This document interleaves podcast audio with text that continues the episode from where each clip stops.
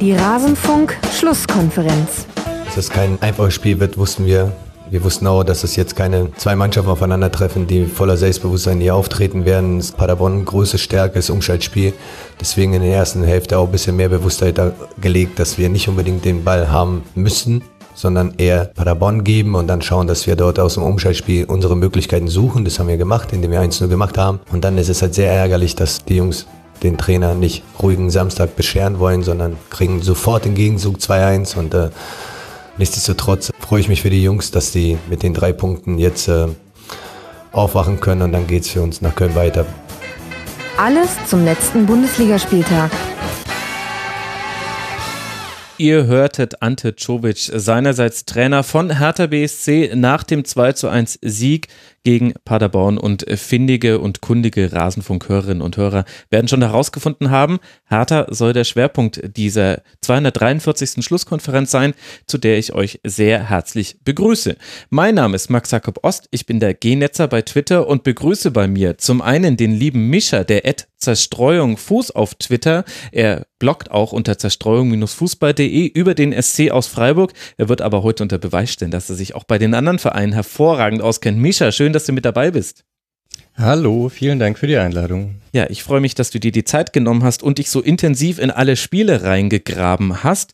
Und ebenfalls getan hat das Uwe Bremer von der Berliner Morgenpost, at ubremer1 auf Twitter. Servus Uwe, schön, dass du mit dabei bist. Ja, Gruß in die Runde aus dem herbstlich sonnigen Berlin. Ach, Sonne habt ihr, das ist ungerecht. Hier, hier niese das schon den ganzen Morgen. Gut. Auch sehr schlau, sowas in einem zeitsouveränen Medium wie Podcast zu sagen.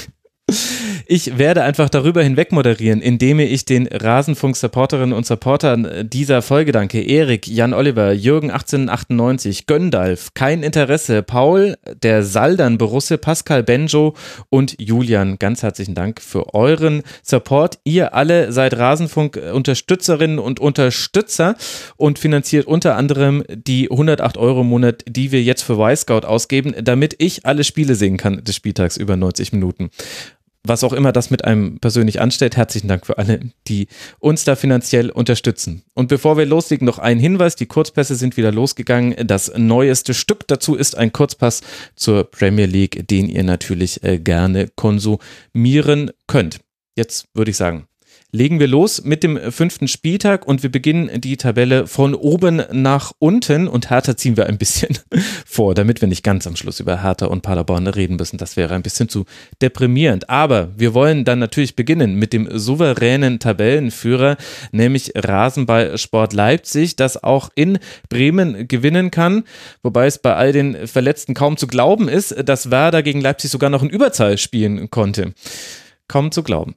Damit enden jedoch dann auch schon die positiven Eindrücke, denn allzu viel gelang Werder nicht. Orban nach Ecke, Sabitzer nach Freistoß und Saracchi nach Konter. 3 zu 0 gewinnt Raber in Bremen und verteidigt damit dann auch den Platz an der Tabellenspitze. Mischa, gibt's denn an der Leipziger Leistung irgendetwas auszusetzen? Mm, ja, vielleicht, dass sie die ersten beiden Tore nur durch Standards geschossen haben mhm. ähm, und man dann sich so ein bisschen da rausreden könnte aus Bremer Sicht, naja, die waren halt, also ne, zwei Standards, zwei Tore, das muss nicht sein. Aber Leipzig war schon ziemlich überlegen, äh, fand ich. Es war so interessant, dass beide haben mit einem 5-3-2 gespielt, oder ja. also zumindest mit einer Fünferkette und das Zentrum so ziemlich dicht gemacht. Das bedeutet, es war auch jetzt mh, so für beide eigentlich ein recht schwieriges Spiel, aber Leipzig hat es deutlich besser geschafft, eigentlich immer wieder so kurze Anspiele in diese Formation reinzuspielen. Dann zog sich das ein bisschen zusammen bei Bremen und ähm, dann auf die Außen eigentlich häufig auf Sabitzer zu spielen und von dort aus Angriffe zu starten. Aber alles, ich darf also da mal eben ja? fragen, wenn Standardsituationen zum Fußball gehören, was spricht denn dagegen, Standardsituationen zu nutzen, um Tore zu erzielen? Also dass ein bis als Minuspunkt sozusagen aufgezählt wird? Ähm, das wird, glaube ich, nur so Top-Mannschaften vorgeworfen, oder? So, wenn Bayern irgendwie aus zwei Ecken zwei Tore macht und Leipzig oder Dortmund. Aber naja, nee, also, also prinzipiell. In der Saisonbilanz nee, sagen wir dann, sie waren auch nach Standard super gefährlich. Ich ja. glaube, äh, der Punkt, den du das vielleicht so ein bisschen machen wolltest, korrigiere mich sehr gerne, wenn ich es falsch sehe, ist, dass aus dem Spiel heraus Leipzig zwar auch Chancen hatte, aber dieser sogenannte Dosenöffner mit dem 1 zu 0 durch Orban schon einfach sehr wichtig zu sein schien, weil Werder seinerseits ja ungewöhnlich tief stand für ein Heimspiel und da hat es Leipzig dann gut gemacht, weil man auch 1 zu 0 in Führung gegangen ist, aber bis zu diesem 1 zu 0 und auch in Phasen danach hat man immer wieder auch Probleme im Ballbesitz gesehen. ja, so meine korrekt. Interpretation. Also, ja, würde ich auch sagen. Und man muss halt auch dazu sagen, der, das 2 zu 0 von Sabitzer, den macht er jetzt halt nicht in jedem Spiel. Ne? Also das brauchte dann auch so einen, äh, so einen sehr schönen Freistoß. Mm, aber prinzipiell gebe ich natürlich recht. Ich weiß gar nicht, wie gut äh, Leipzig nach Ecken ist. Das sah sehr schwer zu verteidigen aus eigentlich, auf einen kurzen Pfosten mhm. gegen Orban. Das ist dann schon, also mh, mm, ja, weiß gar nicht, was man da machen machen kann äh, so richtig, wenn wenn der gut kommt. Mm, ja, ich wollte nur sagen, eben im Prinzip, es war sehr dominant und wie dominant das war, hat man dann eigentlich sogar, also vor allem in Unterzahl gesehen. Äh, am Anfang, also in der ersten Halbzeit kam Bremen noch hin und wieder über die linke Seite zu kontern, aber also dass eine Mannschaft in Überzahl dann so eigentlich keine großen Chancen mehr herausspielt, zeigt schon, wie stabil Leipzig äh, auch noch unter Nagelsmann wirkt. Ja. Hm. Uwe, würdest du da so mitgehen? Ist das auch gerade so vielleicht die beste Defensive in der Liga, die wir da bei Leipzig sehen? Naja, die Leipziger hatten ja schon vergangene Saison, ich habe es nicht nachgeguckt, gefühlt die wenigsten Gegentore mhm, bekommen oder die, die zweitwenigsten. Mhm waren die wenigsten. Ähm, also mich haben Leipzig-Spiele vergangene Saison immer ein bisschen nervös gemacht, weil die gegnerischen Mannschaften äh, so fast überhaupt gar keine Torchancen gegen die rausgespielt haben mit ihrem extremen Gegenpressing, was sie betrieben haben. Mittlerweile hat sich das ein bisschen geändert. Also meine Lesart von dem Spiel ist, sage ich mal, eine andere, wobei es jetzt nicht um falsch oder richtig geht. Ich fand, von den Mannschaften, die in der Champions League unter der Woche unterwegs waren, mhm. hat äh, Leipzig sich total souverän da rausgezogen. Also die haben nicht vor ähm, Dynamik gesprüht und äh, das war halt eine Arbeitsnummer, die sie abgeliefert haben. Ich fand dieses Freistoßtor, das ist so eines, weshalb man Geld bezahlt, um ins Stadion zu gehen, um sowas zu sehen. Mhm. Das war ein schönes Tor. Und wenn man sich als Spitzenmannschaft darauf verlassen kann, dass die ähm, Standardsituationen eben auch funktionieren, hilft das immer. Wenn ich sehe, Dortmund hat ganz am Ende das 2-2 gefangen. Die Bayern haben, also von den Champions League Teilnehmern, die haben ihr Spiel gewonnen. Wer war der vierte? Leverkusen war ne? Leverkusen, ne? mhm. Äh, richtig. So, also, das ist nicht so einfach und in Bremen kann das sehr hitzig sein. Es war in Bremen jetzt nicht so hitzig, weil die personell natürlich ähm, extrem in den Seilen hängen. Das ist ja das ist ja schon krass, wie die Ausfälle, die sie dazu beklagen haben. Das letztes jetzt mit dem Füllkrug. Ähm, deshalb war es vielleicht nicht so schwierig, wie Leipzig sich, was der erste Sieg von RB äh, gegen oder in Bremen? Ich glaube ja, ne? Da bin ich mir jetzt gar nicht sicher. Ich glaube schon, ich also es ja. kam auf jeden Fall sowas in der Vorberichterstattung, glaube ich, ja. Die skippe ich immer. White Scout sei Dank. Ja, zu Recht, ja. Aber das ist natürlich ein guter Punkt. Also, wenn man auch mal den Vergleich zieht zu anderen äh, Champions League-Teilnehmern, dann war das ein sehr souveränes Spiel. Und was mir auch äh, aufgefallen ist, bei Leipzig auch schon im Champions League-Spiel unter der Woche bei Benfica, ist die Geduld im Ballbesitz, die man jetzt schon hat und auch relativ früh, würde ich sagen. Also, jetzt am fünften Spieltag, würde ich sagen, erkennt man auch schon Nagelsmann-Elemente bei Leipzig. Da hast du ja auch schon so ein kleines Detail, Mischa, heraus, äh, herausgezogen mit den, dass man versucht, aus einer zentralen Position dann auf die Flügel zu spielen, auf die einlaufenden Außenverteidiger oder eben Sabitzer. In dem Fall war es gegen Werder eben häufig äh, Sabitzer. Aber das hat mir eben auch ganz gut gefallen, neben dem Aspekt, dass Leipzig dieses ganze Spiel auch körperlich gespielt hat und man vielleicht in diesem Bereich der Körperlichkeit auch den größten Unterschied zu Werder Bremen gesehen hat, die eben einfach, also für all diejenigen, die es nicht mitbekommen haben, jetzt sogar noch ohne Niklas Füllkrug, der mit Kreuzbandriss unter der Woche ausgefallen ist, ohne Osako, auch ohne Schahin wegen Gelb-Rot in der letzten Woche und die restlichen Namen lese ich nicht alle vor, sonst wird diese Folge drei Stunden lang. Also die mussten auch einfach mit dem in Anführungszeichen letzten Aufgebot auftreten und haben das gut gemacht, Bremen, aber in diesen körperlich geführten Zweikämpfen, da hat man diese Unterschiede manchmal gesehen. Sowohl offensiv, wo Werder gegen diese Dreierreihe aus Upamecano, Orban und Konate fast gar keinen Stich gemacht hat, als auch defensiv, wo ich eben das Gefühl hatte, die entscheidenden Zweikämpfe konnte Leipzig immer wieder für sich entscheiden. Ja, also ich mein, aber das hört man ja nicht. ja, gut, dass du es äh, gut, dass du es ergänzt hast, danke. Aber also Vielleicht nochmal zu der Frage mit dem Arbeitssieg. Ich hatte das Gefühl, in der, also in der ersten Halbzeit stimmte das so ein bisschen. Da ging es viel um entscheidende Szenen. Aber ich hatte es vorhin schon kurz angesprochen.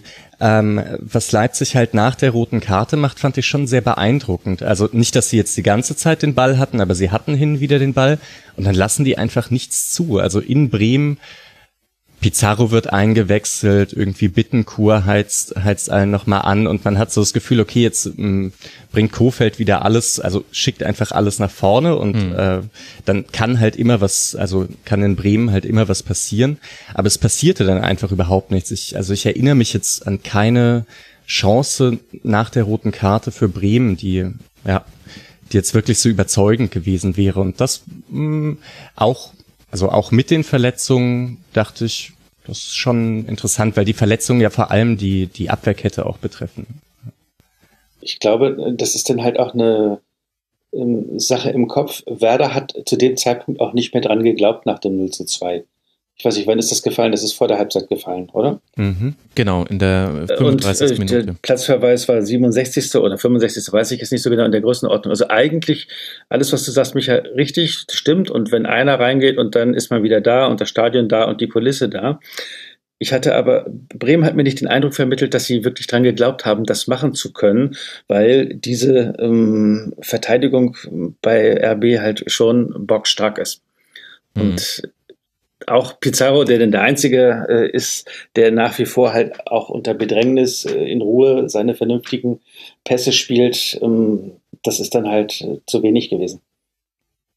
Ja, also es gab noch zwei kleinere Chancen. Pizarro mit dem Kopfball, den ich platzieren kann. Und Bittencourt ist einmal an die Grundlinie durchgegangen und wollte querlegen. Da hat dann Gulaschi diesen mhm. Querpass abgefangen. Das wären für mich auch Bittencourt und vielleicht noch Klaas, wenn man den mit dazu nimmt, auf Seiten von Werder so ein bisschen die entscheidenden Spiele, die sich äh, auch positiv hervorgetan haben, trotz dieser Niederlage. Oder wollt ihr da etwas einschränken oder ergänzen, Mischa? Ja, also überhaupt nicht, was das Spielerische angeht, aber also zu Klaassen liegt mir ohnehin was auf dem Herzen. Ich hatte den immer als so sehr fairen Spieler im Kopf gehabt, eigentlich gerade von der letzten Saison. Ah, das habe ich mir nämlich auch überlegt, ob das irgendwie bei mir so ein, ein Fehler war, aber ich fand jetzt, also in den letzten drei Spielen gegen Augsburg hat er diese Aktion gegen Lichtsteiner, wo er sich so schrecklich hinfallen lässt, gegen hm. Union, okay, also da will ich ihm jetzt gar nicht so arg vorwerfen, aber da könnte man vielleicht auch sagen, er muss nicht unbedingt fallen in der ersten Minute. Und jetzt hat er dann, also diese Aktion, wo er mit dem Ellenbogen so ziemlich, mh, hm, ziemlich krass reingeht, das, ja, fand ich so ein bisschen, also Bremen ist ja so eine sehr sympathische Mannschaft, vielleicht braucht es da auch so jemanden, aber irgendwie hatte ich das nicht so ganz auf dem Schirm, dass Klaassen für solche Aktionen zuständig ist. Aber war das dann letzte Saison auch schon so, ja?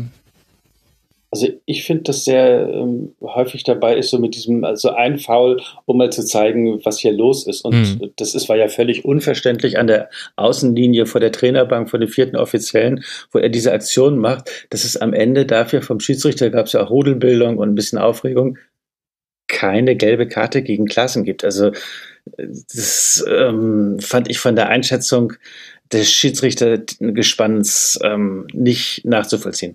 Mhm. Tobias Stieler war der entscheidende Mann an der Pfeife. Da gab es äh, durchaus ein paar Szenen. Man kann auch über den Platzverweis äh, gegen Konrad Leimer äh, sehr gut diskutieren. Gibt einiges Diskussionspotenzial. Ich denke, da wird auch Colinas Erben sicherlich in einer der nächsten Folgen nochmal drauf eingehen. Ja, Werder ist halt einfach so ein bisschen im Limbo gefangen. Ne? Also ich selber tue mir auch schwer, diese, diese Leistung einzuordnen, weil das war kein, kein schlechtes Spiel. Es war Werder untypisch, habe ich schon angesprochen. Man hat halt die Gegner empfangen, aber bei all den Verletzten ist das auch nachvollziehbar. Und dann hat es halt einfach in manchen, also Sargent und Goller haben im Rahmen ihrer Möglichkeiten versucht, was ging, aber gerade zum Beispiel Sargent, der hatte einige Ballverluste und Umschaltsituationen, genau in dem Moment, wo es mal drauf angekommen wäre, einen Ball festzumachen und weiter zu verteilen. Und wenn dann quasi immer in den Ansätzen schon deine, deine Chancen, die noch gar nicht zu Chancen äh, gereift sind, schon absterben, dann ist es halt sehr, sehr schwer, gegen eine so routinierte Mannschaft wie Leipzig zu gewinnen und irgendwie Werder, aktuell stehen sie auf Tabellenplatz 10. Ich habe das Gefühl, die sind auch gerade so von dem, wie man darüber sprechen kann, wenn man nicht emotional involviert ist, sind sie auch Tabellenplatz 10. Ja, das ist halt jetzt einfach so. Manchmal hat man Verletzungspech und jetzt muss man halt irgendwie von Spiel zu Spiel irgendwie gucken, dass man mit dieser Situation umgeht. Aber im Grunde ist das, die erste Saisonhälfte, die kann man fast schon so ein bisschen unter dieses verletzten Thema subsumieren oder Saisonviertel. Ich glaube, es wird darum gehen, nicht weiter abzurutschen, weil hm. es sind ja einige Langzeitverletzte. Äh, also ich meine, gut, Schein wird zurückkommen nach seiner ähm, Gelb-Rot-Sperre äh, im nächsten Spiel, aber ich glaube, es geht darum, jetzt irgendwie größeren Schaden zu vermeiden als Werder Bremen, damit du vielleicht noch in Sichtweite der Europacup-Plätze bleibst, aber in jedem Fall nicht weiter abrutschen. Hm. Ja, ich weiß nicht mal, ob diese Sichtweite, also ob das so das ganz große Ziel ist. Ich hatte eigentlich auch schon vor der, vor der Saison das Gefühl gehabt, dass der Kader von Bremen manchmal so ein bisschen überschätzt wird. Mir, mir fehlt da, also mir fehlen da manchmal so ein bisschen die besonderen Spiele, äh, gerade im Vergleich zu anderen Europa League-Kandidaten. Hätte ich jetzt auch so vorher nicht gesehen und mit diesen Verletzten glaube ich nicht, dass da ähm, also dass Bremen dann in der Rückrunde, selbst wenn alle dabei sind, irgendwie so eine Serie starten könnte, dass die, dass sie das noch aufholen, was die jetzt aufgrund der verletzten Misere liegen lassen werden. Hm. Ja. Es geht jetzt dann auch anspruchsvoll weiter für Bremen in Dortmund und dann in Frankfurt. Das sind die nächsten beiden Partien, während sich Leipzig auf zwei Heimspiele freuen kann. Zu Hause gegen Schalke 04 und gegen Olympique Lyon geht es jetzt dann weiter für diese beiden Mannschaften. Und apropos überschätzter Kader, lasst uns über den FC Bayern gegen den ersten FC Köln sprechen. Nein, das war jetzt natürlich Polemik, die brauchen wir hier nicht reden wir über dieses 4 zu 0 gegen den FC. Und eines ist eine Konstante bei den Bayern in dieser Saison. Robert Lewandowski, er hört einfach nicht auf zu treffen. Jeweils drei Minuten nach Anpfiff beider Halbzeiten trifft er und erhöht sein Trefferkonto damit allein für diese Saison in der Bundesliga auf neun Tore. Coutinho und Perisic legen dann gegen dezimierte Kölner nach, die sich allerdings dennoch nie aufgegeben haben. Am Ende steht es dann 4 zu 0, Uwe. Und das ist vielleicht auch ein deutlicheres Ergebnis, als es das Spiel eigentlich auch war. Wie haben dir denn beide Mannschaften gefallen? Also ich fand das, äh, es wundert mich immer wieder, dass die Bayern es so häufig schaffen, ähm, in, mit dem allerersten oder zweiten Angriff schon in Führung zu gehen, weil ja. das natürlich für eine Mannschaft wie Köln, die in München antritt, schon beinahe tödlich ist. Also die haben sich nicht aufgegeben, Köln, nach dem schnellen 0 zu 1, aber genauso, wenn du dann aus der Pause rauskommst und dir vornimmst, jetzt werden wir und jetzt wollen wir, und dann bist du wieder nach ähm, so kurzer Zeit. Also das finde ich immer krass und das sieht manchmal auch so einfach aus. Eine Vorlage in den Lauf gespielt, zack, versenkt. Mhm. Hm. Also die, das ist dann auch nicht so gut verteidigt. Dass man sich dann als erster FC Köln äh, da nicht ergibt, sondern nichtsdestotrotz macht und tut und arbeitet, äh, das finde ich in, in Ordnung, aber bei der Qualität, die dann da sich gegenübersteht, ähm, kommt dann am Ende so ein Resultat raus ich weiß nicht, ob es für die Zuschauer in München, ich meine, es ist ja Wiesenbeginn gewesen, äh, wie der Unterhaltungswert ist oder ob man da auch ein bisschen die Achseln zuckt und sagt, naja, okay.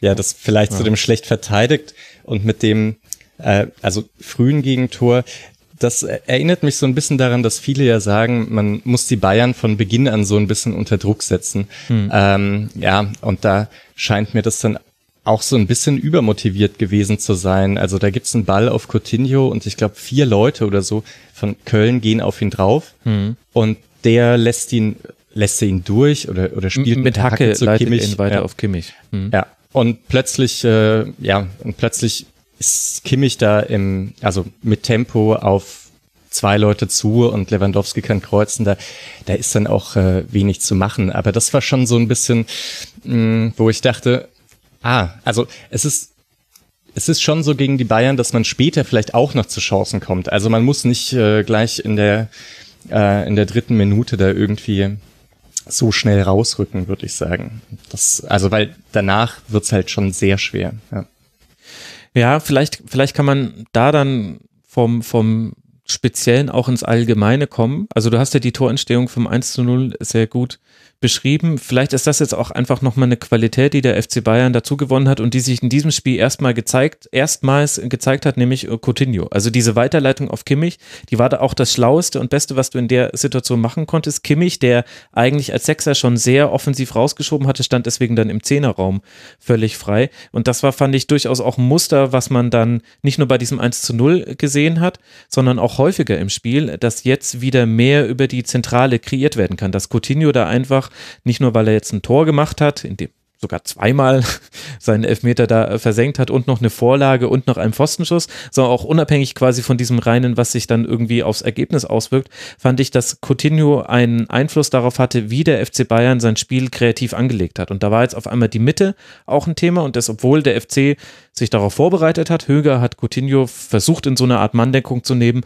das hat aber im Grunde, wenn man ehrlich ist, nicht so wirklich geklappt, weil der immer wieder mit einfachen Bewegungen an ihm vorbeigegangen ist und dann hatte er den Blick aufs Tor, den, den Raum vor sich und links und rechts hast du ja immer Anspielstationen beim FC Bayern, weil sie ja so weit rausschieben. Und das fand ich war schon was Neues, was man jetzt in diesem Spiel gegen den FC gesehen hat, wo ich dann auch gar nicht wirklich Köln den Vorwurf machen würde, sondern sagen würde, okay, da hat halt Coutinho jetzt auch eine neue Qualität mit reingebracht. Oder sehe ich das zu positiv vielleicht, Uwe? Ich würde sagen, dass ähm, es ja schön ist. Wie lange haben die Bayern gesucht, äh, um das Zentrum mit einem spielstarken Spieler zu besetzen? Also damit man nicht immer nur über Robben und Ribery über die Außen kommen muss, beziehungsweise jetzt über Koman und äh, wer auf der anderen Seite unterwegs ist also ist ja schön, dass es jetzt gelungen ist, jemanden zu identifizieren, der, der das kann. Der ist sicherlich noch dabei, in der Bundesliga anzukommen, Coutinho, aber dass das äh, ein technisch herausragender Spieler ist, ist ja klar. Mm, also ich finde es gut, weil es das Bayern-Spiel natürlich variabler, vielfältiger macht.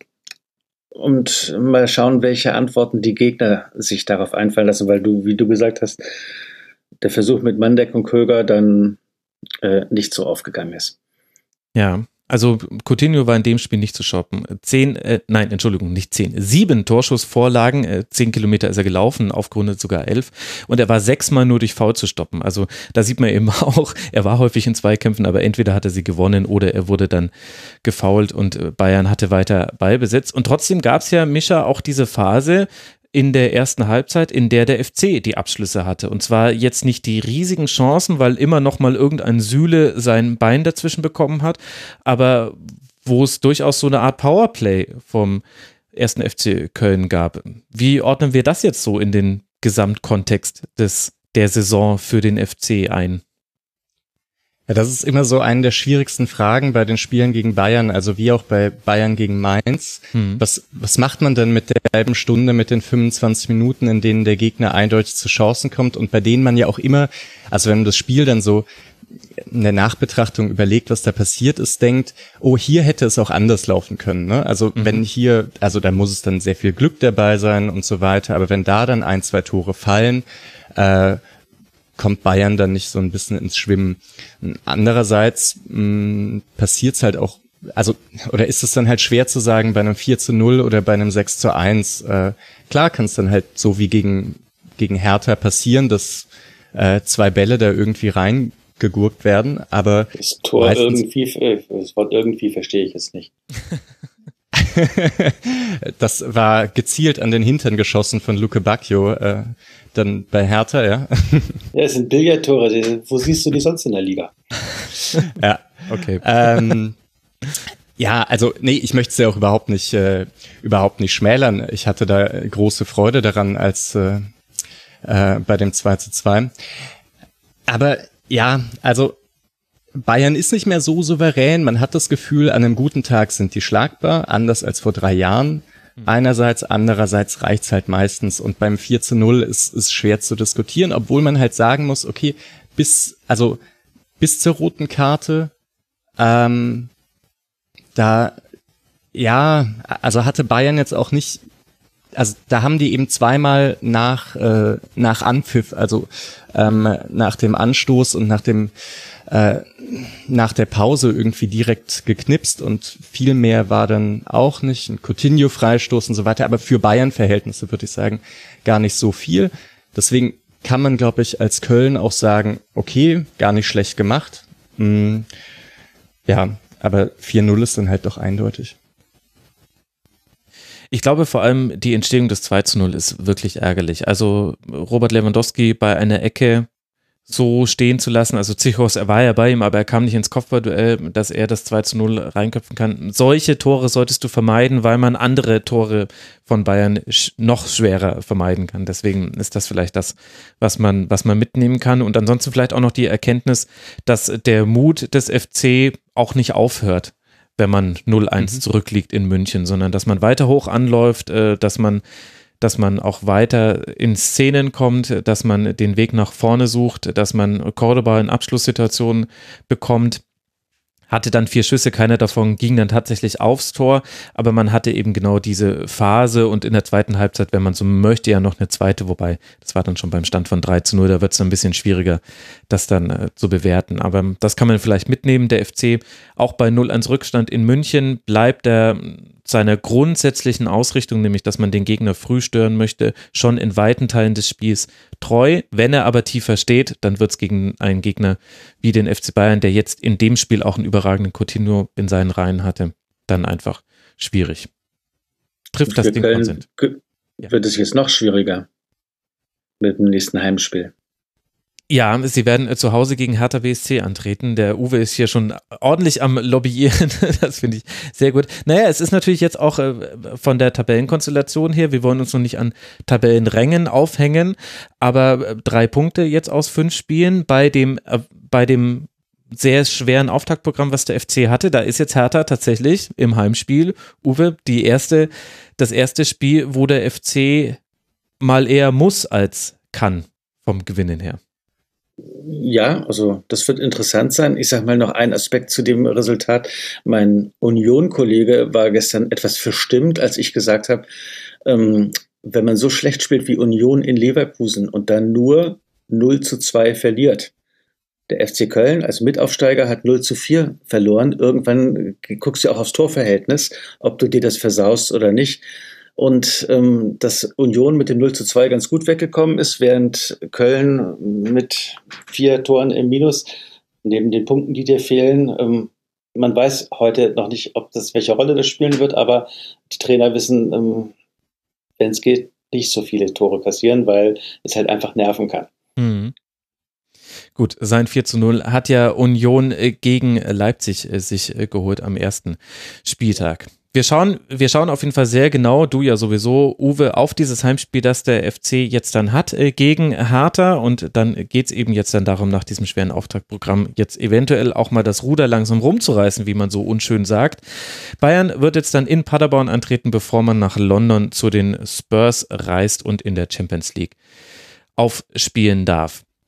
Dann lasst uns über die Mannschaft äh, sprechen, die ein bisschen den Anschluss verliert. Nein, das ist viel zu viel. Ein 2 zu 2 war es für Borussia Dortmund. Aber es fühlt sich für die einen wie ein Sieg an und für die anderen wie eine Niederlage. Dortmund verpasst es, sich für eine starke erste Halbzeit zu belohnen und kassiert nach der Führung durch Witzel das 1 zu 1 durch Silva und dann nach der erneuten Führung durch Sancho das 1 zu 1, 2 zu 2 durch ein Eigentor von Thomas Delaney. Mischa, woran hakt's denn beim BVB? Ich war bei dem Spiel immer sehr unsicher, wie ich das bewerten soll. Also ob ich jetzt sagen soll, okay, das passiert halt in Frankfurt, die können äh, gerade wenn sie zurückliegen, eine unglaubliche Wucht entfalten und das mhm. ist dann irgendwie auch schwer zu verteidigen. Und andererseits dachte ich, okay, also Dortmund ist zweimal in Führung, hat dann irgendwie sogar Konterchancen und mhm. ja, müsste dann halt eigentlich mit zwei Toren wegziehen. Und dann ist es halt, glaube ich, vorbei. Ähm, ich fand, dass sie es bei Gleichstand eigentlich Dortmund immer sehr gut gemacht hat. Also die haben so sehr lockende Angriffe gespielt, also eine sehr tiefe Ballzirkulation und äh, Frankfurt kann halt nicht anders als vorne draufgehen und dann sehr schnell in die Spitze über so, also ja, so Kombinationen über Außen und dann ähm, und dann hatten die wahnsinnig viele Aktionen, wo sie mit Dynamik ins letzte Drittel kamen und sich dort dann Chancen rausspielen konnten. Und sie hatten ja auch einfach die die deutlich besseren Chancen als Frankfurt. Hm. Und dann haben sie es aber, ja, und dann, da weiß ich halt nicht, da liegt es in so kleinen Ungenauigkeiten, dass sie, dass sie halt nicht mit zwei Toren wegziehen und wie man das halt einer Mannschaft vorwerfen kann, ob da dann äh, so eine größere Geschichte dahinter stecken muss oder ob es halt nicht einfach ein bisschen, also ein bisschen Pech ist oder in den falschen Situationen halt was kurz was Falsches gedacht. Das ist dann wirklich schwer zu sagen, ja. finde ich. Und Andererseits Drückst du dich gerade um das Wort Mentalität herum, weil du Angst hast, oh, dass Marco nein, Reus nein, jetzt überhaupt nicht. Oh, wow, Anruf. super Interview fand ich. ja, also nein, das ist, da würde ich das Marco ist dieser Reus. Schweinekübel, der immer ausgekippt wird, für Journalisten nicht weiter wissen, wie der Kollege Mein bei Spiegel Online geschrieben hat. Was hat der geschrieben? Der hat geschrieben, dass er Mentalität der neue Schweinekübel ist von Journalisten, die ein Spiel nicht gesehen haben und um sich zu erklären, warum es so ausgegangen ist, sagen ja, bei euch hat es denn an der Mentalität gefehlt. Und der Kollege Reus hat ja da eine entsprechende Antwort drauf gegeben. Ja, zu Recht. Das, ja. Ja gut, aber andererseits kann man schon die Frage stellen, wie ist das zu erklären, dass Dortmund ein Spiel, in dem es äh, taktisch gut auftritt, also man hat zum Beispiel die Räume hinter Kostic sehr schlau bespielt, Hakimi, Hazard, Hazard hat mir auch gut gefallen in dem Spiel, sind da immer wieder so reingekommen, dass Hinteregger rausrutschen, rausrücken musste, man hat auch gegen den Ball eigentlich in weiten Teilen des Spiels die Kontrolle gehabt. Und dennoch hat es eben daran gefehlt in der Präzision, eben sich aus den kleinen Chancen, die man hatte, große Chancen zu erspielen oder eben die großen Chancen umzusetzen. Also zum Beispiel Sancho direkt nach Wiederanpfiff, wo erst äh, Frankfurt in Person von Erik Durm eine große Chance hat und direkt im Gegenzug Reus auf Sancho steckt. Er steht im 1 gegen 1 gegen Trapp wenn er den Aber ganz kurz, also macht. Präzision ist ja jetzt nicht so das Typische, was man mit Mentalität verbindet. Ne? Ja, also das überhaupt, ist so, überhaupt nicht. Das ist einfach Quatsch. Sorry. Aber ist das dann Coolness vielleicht? Also ja, ja, ich, ja. ich finde es, ich bin ja der Erste, der immer erst mit, mit allen möglichen Statistiken und taktischen äh, Beobachtungen ums Eck kommt, um zu versuchen, sich Spiele zu erklären. Und dennoch finde ich, dass es beim BVB ein Element gibt, das ich nicht erklären kann. Und Tobi Escher hat in der Saisonvorschau gesagt, dass er persönlich noch nicht den Einbruch in Anführungszeichen des BVB in der letzten Rückrunde verarbeitet hat. Und während er das sagte, fiel mir auf, das geht mir auch so. Ich kann das auch immer noch nicht so wirklich festmachen, warum eigentlich dann manche Spiele da verloren gingen, indem man Spielkontrolle hatte, überlegende Spielanlage und eben auch einfach die Möglichkeit in der in der Tabelle einen entscheidenden Schritt zu machen. Und jetzt sind wir natürlich erst im fünften Spieltag, kommen alle runter, es geht jetzt noch nicht, also die Meisterschaft wird jetzt noch nicht entschieden sein, aber dennoch sehe ich schon auch wieder Elemente, die ich in der letzten Saison gesehen habe.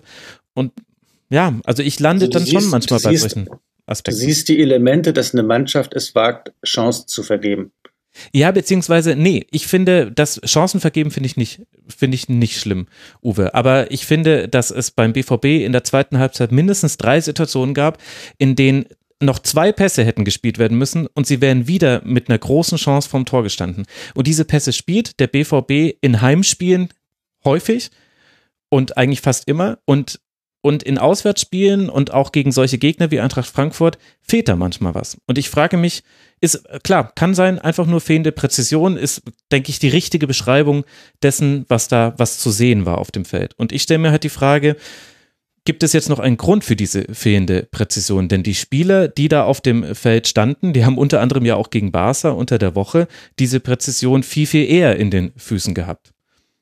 Naja, das ist, da bist du doch aber bei einem anderen Punkt, der vielleicht was mit dem zu tun mhm, hat. Ja. Also, Präzision, ähm, wenn du in der Geschwindigkeit, in der die unterwegs sind, äh, wissen wir alle drei, dass es minimale Unterschiede sind, ob der Pass, den du spielst, die richtige Schärfe hat oder ein Tuck zu lang oder ein Tuck zu wenig lang ist und dann eben ankommt oder verteidigt werden kann. Aber auffällig ist ja, dass äh, wir alle haben gesehen, dass Dortmund einen Riesenaufwand betrieben hat gegen Barca und vor allen Dingen eine sehr gute zweite Halbzeit gespielt hat. Mhm ist, Lucien Favre hat aber die identische Startelf in Frankfurt wieder an den Start gebracht.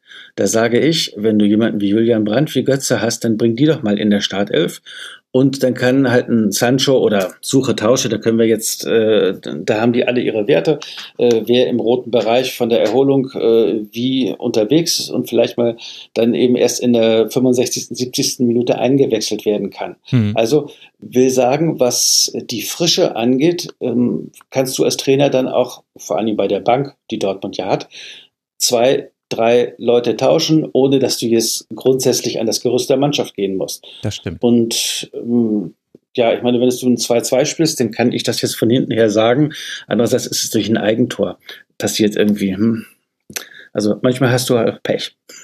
Ja, das stimmt, wobei da Dortmund sehr tief stand, wobei man gleichzeitig da vielleicht dann auch die Leistung von Eintracht Frankfurt schmälert. Die hatten ja auch mhm. ein Spiel unter der Woche noch äh, zwei Tage später zu Hause 0 zu 3 gegen Arsenal verloren und äh, sind eben diesen Aufwand noch mehr gegangen als der BVB. Also wenn ich mir die intensiven Läufe angucke, dann hatte da Eintracht Frankfurt 50 mehr, 52 sogar, um genau zu sein. Ja, sie als der haben BVB. aber auch halt zurück, zurückgelegen. Genau. Frankfurt, da musst du deinen Arsch auch bewegen.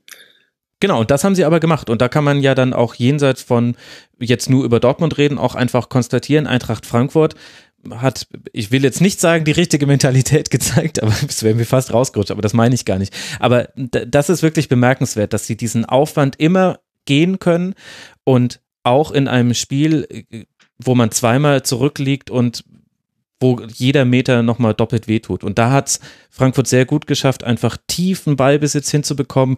Viele Flanken, aber auch in gut besetzten Strafraum. Am Ende ist es ja dann auch aus so einer Situation dieses 2 zu 2 entstanden. Es hätte vielleicht sogar noch ein 3 zu 2 werden können. Und das fand ich dann wiederum auf Seiten von Eintracht Frankfurt bemerkenswert. Denn wenn man sich die Art und Weise der Niederlage gegen Arsenal anguckt, wo man sehr riskant gepresst hat und gnadenlos dafür bestraft wurde. Also das waren einfach blitzsaubere Konter von Arsenal und ansonsten hat Arsenal aber nichts an diesem Spiel, äh, in diesem Spiel gezeigt und dann verlierst du das 0 zu 3.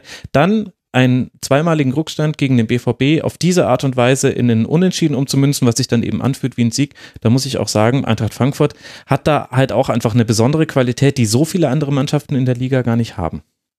Also ich merke nee, an das Argument mit dem Trainer willst du nicht rangehen dass er die gleiche Startelf in Dortmund aufgestellt hat. Nee, das fand ich einen sehr guten Punkt. Vor allem erklärt das tatsächlich das, was ich mit der Präzision äh, beschrieben habe. Das stimmt. Ich wollte nur auf Eintracht Frankfurt überleiten, dass wir über die auch ja. noch sprechen. nee, aber das fand ich wirklich, äh, also äh, ernsthaft, äh, das war, das war die äh, schlüssigste Erklärung jenseits von irgendwelchen Mentalitätsfragen, die halt wirklich auch ein bisschen oll sind, weil sie schwer zu beantworten sind. Klar, das ist ein sehr valider Punkt. Und hat man ja auch auf Seiten von Eintracht Frankfurt gesehen, jetzt schaffe ich die Überleitung doch, weil die haben ja rotiert im Vergleich zum Spiel unter der Woche. Ja, also ich finde Frankfurt eigentlich auch, also vielleicht nochmal so, ähm, mir ist dieses Favre-Spiel von Dortmund eigentlich sehr, sehr sympathisch. Ne? Es ja. ist sehr sauber immer. Ähm, es, sind, es ist irgendwie so ein klarer Plan und man versucht irgendwie durch ähm, durch Locken und flache Pässe und Kombinationen nach vorne zu gehen. Und Frankfurt ist da wirklich ein bisschen anders. Und letzte Saison dachte man noch, es liegt an den, an den drei Stürmern da vorne. Ähm, aber man sieht diese Saison auch, es scheint wirklich an Hütter zu liegen, dass die, egal gegen wen, äh, so eine wahnsinnige Wucht nach vorne bringen können mhm. in ihren Angriffen. Also eigentlich äh, sehr viele vertikale Bälle, ähm, zu spielen, also irgendwie so diagonal mal auf die Außen, aber dann auch, also das in jeder Aktion, Kostic ist da wahrscheinlich das beste Beispiel, ähm, so wahnsinnig viel Energie reinbringen können. Und das ist halt auch so ein bisschen das Gegenteil von Dortmund. Also deswegen verstehe ich das schon auch, dass die damit so Probleme haben, weil weil es da um sauberes, also gegen den Ball dann sauberes Verschieben angeht und wenn da dann irgendjemand so durchbricht oder ähm, einen verrückten Ball nach vorne spielt, dass das dann schwierig ist für die. Mhm. Äh, und, und einfach so viele Leute nach vorne bringt. Ich meine, bei dem 2 zu 2 ist es halt der äußere äh, Innenverteidiger Hinteregger, der, der dann ähm, also praktisch das Eigentor erzwingt, ja, oder äh, nee, genau. warte mal, wie, also er bringt da die Flanke noch links, rein, genau. ja, genau. Ja. Ähm, also das ist schon beeindruckend. Also das ist dann auch interessant. Hütter passt ja gar nicht so viel an, also auch selbst wenn es gegen so große Gegner geht. Und äh, diese Wucht bringt er aber gegen jeden Gegner durch eigentlich. Hm, das ist, äh, ist schön zu sehen, weil eben einfach nicht so häufig in der Bundesliga. Ja. Und eben auch tatsächlich der Kontrast zu Lucien Favre, dass eben hier einfach gewechselt wurde. Also Touré hat begonnen als rechter der drei Innenverteidiger. So durfte in einer offensiveren Rolle ran, gemeinsam mit Cor. Fernandes hat dafür eher die Sechserposition genommen und auf dem Flügel hat Erik Durm begonnen. Bastost erstmal eine Pause bekommen, der kam dann erst später. Und ich fand, Uwe, dass man das auch dem Spiel von Frankfurt angesehen hat. Nicht nur, dass da frische Spieler auf dem Spielfeld standen, sondern dass sich das auch so ein bisschen so in seiner Statik unterschieden hat. Also Erik Durm hat, hat logischerweise seine Rolle ein bisschen anders interpretiert als Da Costa. Ich fand So in dem Spiel viel, viel besser als gegen Arsenal und noch in den letzten Partien in der Bundesliga. Fernandes, es war kaum zu sehen, dass Fernandes mit dabei ist und das ist für einen Sechser in so einem Spiel ein sehr großes Kompliment. Also ich fand, dass da auch sehr viel von dem aufgegangen ist, was sich Adi Hütter vermutlich mit diesen Umstellungen, von diesen Umstellungen erhofft hat. Ja, wobei das jetzt natürlich diese Sichtweise geschönt ist durch das Ergebnis, dass du 2-2 mhm. am Ende noch gemacht hast.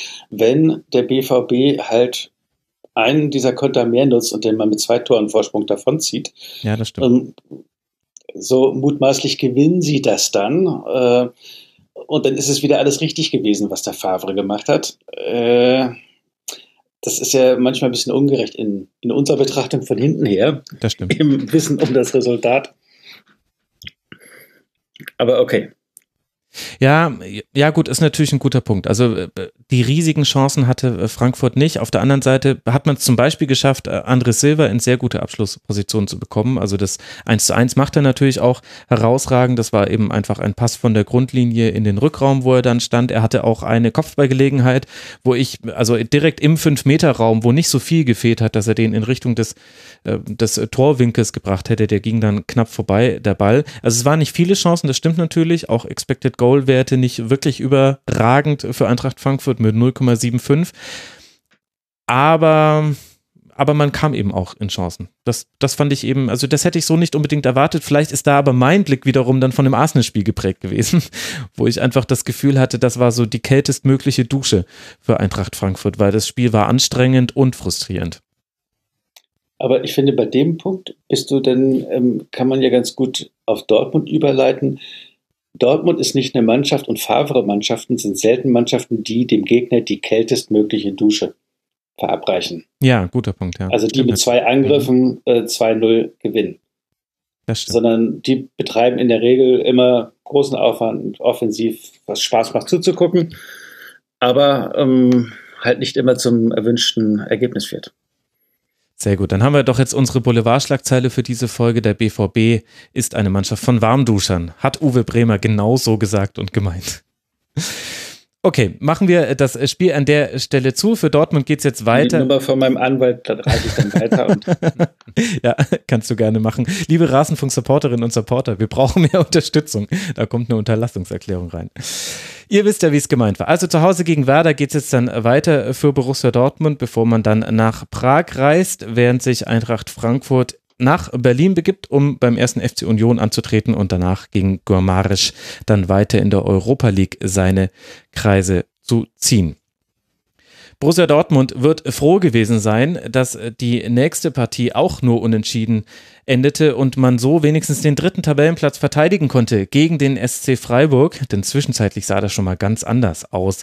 Zwischenzeitlich durften die Fans des SC die Tabellenführung bejubeln, am Ende gab es dann aber gegen den FC Augsburg nur einen Punkt. Vor allem zwei Pfostentreffer in der Schlussphase mengen diesem Punktgewinn dann allerdings schon einen enttäuschenden Beigeschmack aus Sicht des SC Freiburg bei. Mischa, du hast ja logischerweise die Freiburger immer ganz besonders im Blick. Was war denn jetzt dieses Spiel aus Freiburger Sicht? Fisch, Fleisch, Tofu, Salat, Gemüse, wässrige Suppe? Was war's? Also wässrige Suppe nicht.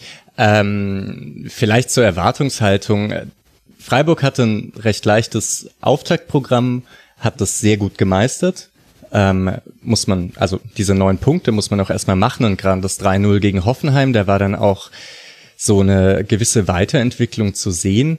Andererseits ist Augsburg einfach nicht so schlecht. Also es ist jetzt nicht klar, dass wenn äh, Freiburg gegen Augsburg zu Hause spielt, dass sie die weghauen. Und trotzdem war ich da gerade in der Anfangsphase eigentlich so sehr zufrieden. Ähm, ich glaube, Augsburg hat sich das Hoffenheim-Spiel angeschaut. Da gab's äh, eigentlich sehr, also ein sehr interessantes Detail, dass sich äh, die Freiburger ähm, in ihrem eigenen Aufbau sehr auseinandergezogen haben. Also es gab dann so einen Viererblock von Aufbauspielern und einen großen Block von Spielern, die vorne mhm. ähm, geblieben sind und dann gab es einen riesigen Raum dazwischen. Und Hoffenheim ist mit drei Spielern angelaufen. Freiburg hatte äh, eine Überzahl und konnte dann eigentlich immer in diesen großen Raum durchbrechen und dann Pässe nach vorne spielen. So ist aus 1-0 entstanden. Ich glaube, Augsburg hat sich das angeschaut und hat gesagt, wir lassen uns nicht so auseinanderziehen und stehen sehr tief im 4-4-2. Und Freiburg hat es 25 Minuten lang geschafft, die, also wirklich fast im, im Stile des Favoriten, mh, mm, zu dominieren. Also da waren kleine Fehler dabei, kleine Abspielfehler und da kamen auch Chancen für Augsburg, aber also Freiburg hatte größtenteils den Ball, hat sich Chancen herausgespielt und bis zum ein, also dieses 1-0 war ziemlich verdient, würde ich auch sagen. Und da, also war ich, ähm, war ich sehr, sehr zufrieden. Ich hatte das so nicht erwartet. Hm. Was danach halt passiert ist, ähm, Augsburg ist deutlich früher drauf, ist eigentlich, also ist dann statt mit zwei Stürmern angelaufen, eigentlich hat die Flügelspiele noch mit dazugenommen und äh, Freiburg richtig zugepresst und dann ist erstmal nicht so viel passiert. Also Freiburg hatte dann, glaube ich, nach dem, nach dem 1 zu 0 bis fast zur 80. Minute ja. kaum noch eine Chance. Mhm. Augsburg jetzt auch nicht besonders viele, muss man dazu sagen, bis auf das, äh, bis auf das Gegentor ist da jetzt nicht so viel passiert, muss ein ziemlich langweiliges Spiel dann in der Phase für den neutralen Zuschauer gewesen sein. Ähm, Streich hat dann umgestellt, hat versucht, da irgendwie dem was entgegenzusetzen nach einer Stunde auf 442. Ähm, da ist, aber das hat dann eigentlich auch, also diese Umstellung hat dann nicht diese Schlussphase gebracht, sondern ich, ich weiß nicht, woran das lag, dass dann Freiburg plötzlich ab der, ich glaube, 85. Minute treffen die zweimal den Pfosten und haben noch eine dritte große Chance und müssen es da dann eigentlich gewinnen. Und dann hätte man am Schluss auch gesagt, verdienter Sieg. Aber dieses Unschieden ist jetzt auch nicht, äh, also das mh, mm, hat sich Augsburg schon noch verdient. Mhm. Und zudem muss man auch sagen, als SC Freiburg ist es jetzt auch kein Drama, eins zu eins gegen Augsburg zu spielen. Die haben mit Vargas, Hahn, Niederlechner und Finn Bogerson Spieler, also mit denen man halt wirklich gefährlich umschalten kann. Äh, Philipp Max noch dazu. Das ist jetzt keine, das ist eine Mannschaft, die irgendwie im Dunstkreis des Abstiegskampfs steckt, aber das ist der SC Freiburg halt auch. Nur man merkt es ihnen gerade in der Tabelle nicht an. Nee. Uwe, deckt sich das denn so mit deinen Beobachtungen zu diesem Spiel? Also das hört sich ein bisschen an wie so ein Salat mit so einem mittelmäßigen Dressing. ja, das stimmt. Sehr gut. Ich muss bei diesem Spiel meinen Joker ziehen. Das ist das einzige, wo ich keine Bilder zugesehen habe. Und insofern ähm, mich kulinarisch zurückziehe. Wie immer, dann auch noch in dieser Formvollendung. Ach, Uwe, man merkt einfach, dass du ein Mann des geschriebenen und auch des gesprochenen Worts bist.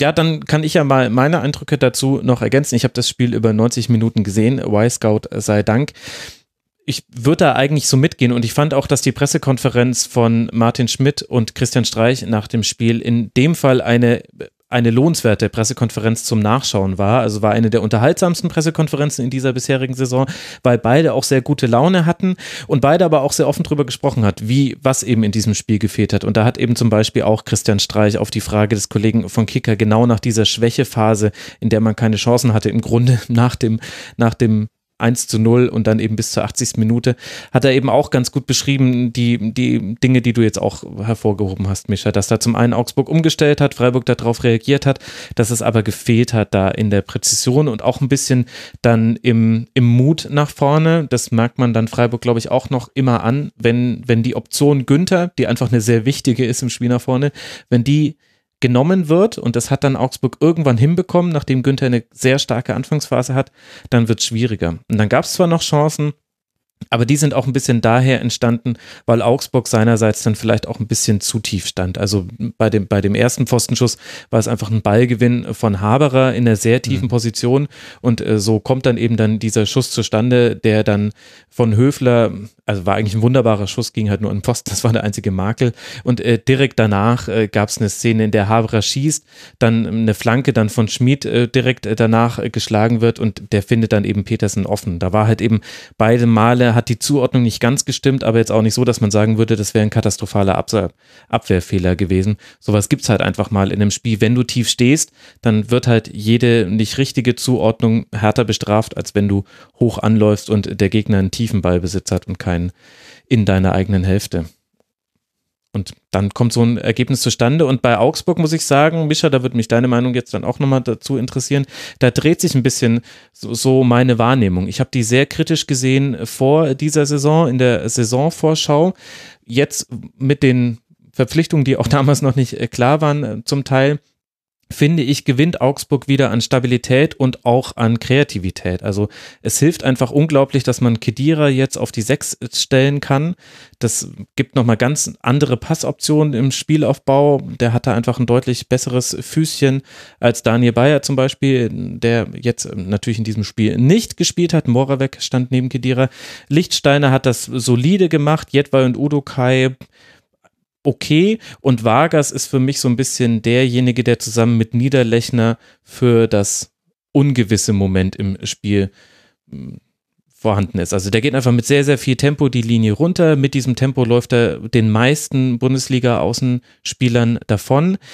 Die Entscheidungsfindung gefällt mir noch nicht immer. Also manchmal nimmt er da einen Schuss zu viel, meiner Meinung nach, oder schlägt auch noch einen Haken zu viel. Aber dieses Element reicht schon, dass sowohl Max jetzt wieder offensiver zutage treten kann, weil er eben dann in den Raum stoßen kann, den Vargas für ihn fast ein bisschen frei läuft, um es so zu sagen. Und du hast mit Niederlechner einfach jemanden, der in dem Spiel jetzt nochmal besonders herausstechend war, ja auch wegen der ganzen Vorgeschichte mit dem SC Freiburg. Aber auch ansonsten finde ich, dass sich Niederlechner sehr gut in dieser Mannschaft eingefunden hat. Und man hat zum Beispiel jetzt gegen den SC überhaupt nicht gemerkt, dass Gregoritsch, der in der letzten Saison und vor allem vor zwei Jahren noch wesentlich an fast allen Offensivaktionen beteiligt war, haben überhaupt nicht gemerkt, dass der nicht gespielt hat. Im Gegenteil, ich hatte das Gefühl, es hat eher Augsburg noch ein bisschen mehr Agilität nach vorne verliehen. Und da fand ich, gab es schon sehr viele positive Elemente und so deutlich ist eben auch, dass Martin Schmidt so gute Laune hatte und nicht nur so, wie er es gesagt hat, dass es so nah an der Schweiz sei und er deswegen so gute Laune habe. Ja, also ähm, bei Augsburg und Martin Schmidt würde ich halt sagen, das ist äh, so eine so eine Bundesligamannschaft von vor zwei Saisons. Das ist äh, äh, mit dem Ball immer ein bisschen schwierig und, und, Augsburg hatte auch eigentlich über das gesamte Spiel fast keinen Spielzug, in dem sie wirklich vom eigenen Aufbau irgendwie nach vorne kommen, aber das muss halt auch nicht jede Mannschaft machen. Also mhm, genau. äh, gerade so ein Augsburg, das ist auch vollkommen in Ordnung, wenn man wenn man schaut, dass man Balleroberungen hat und dann die Außen schnell schickt. Niederlechner finde ich auch also wirklich sehr passend zu diesem Spielstil. Also gegen Niederlechner möchte auch, glaube ich, kein Verteidiger gerne spielen. Einmal, weil er komische Bewegungen hat, also so sehr unorthodoxe. Der schlägt häufig ganz komische Haken. Auch jetzt bei dem äh, Tor, das er gemacht hat, äh, hat er sich sehr schön wegbewegt. Auch das war nicht so, also mhm. fand ich jetzt nicht so vorhersehbar. Und dann ist er ein super Pressingspieler, also ähm, der auch mal so ein bisschen auf die Knochen geht, aber mh, mm, meistens nicht unfair. Mh, mm, also dann ist das für mich so eine runde Sache.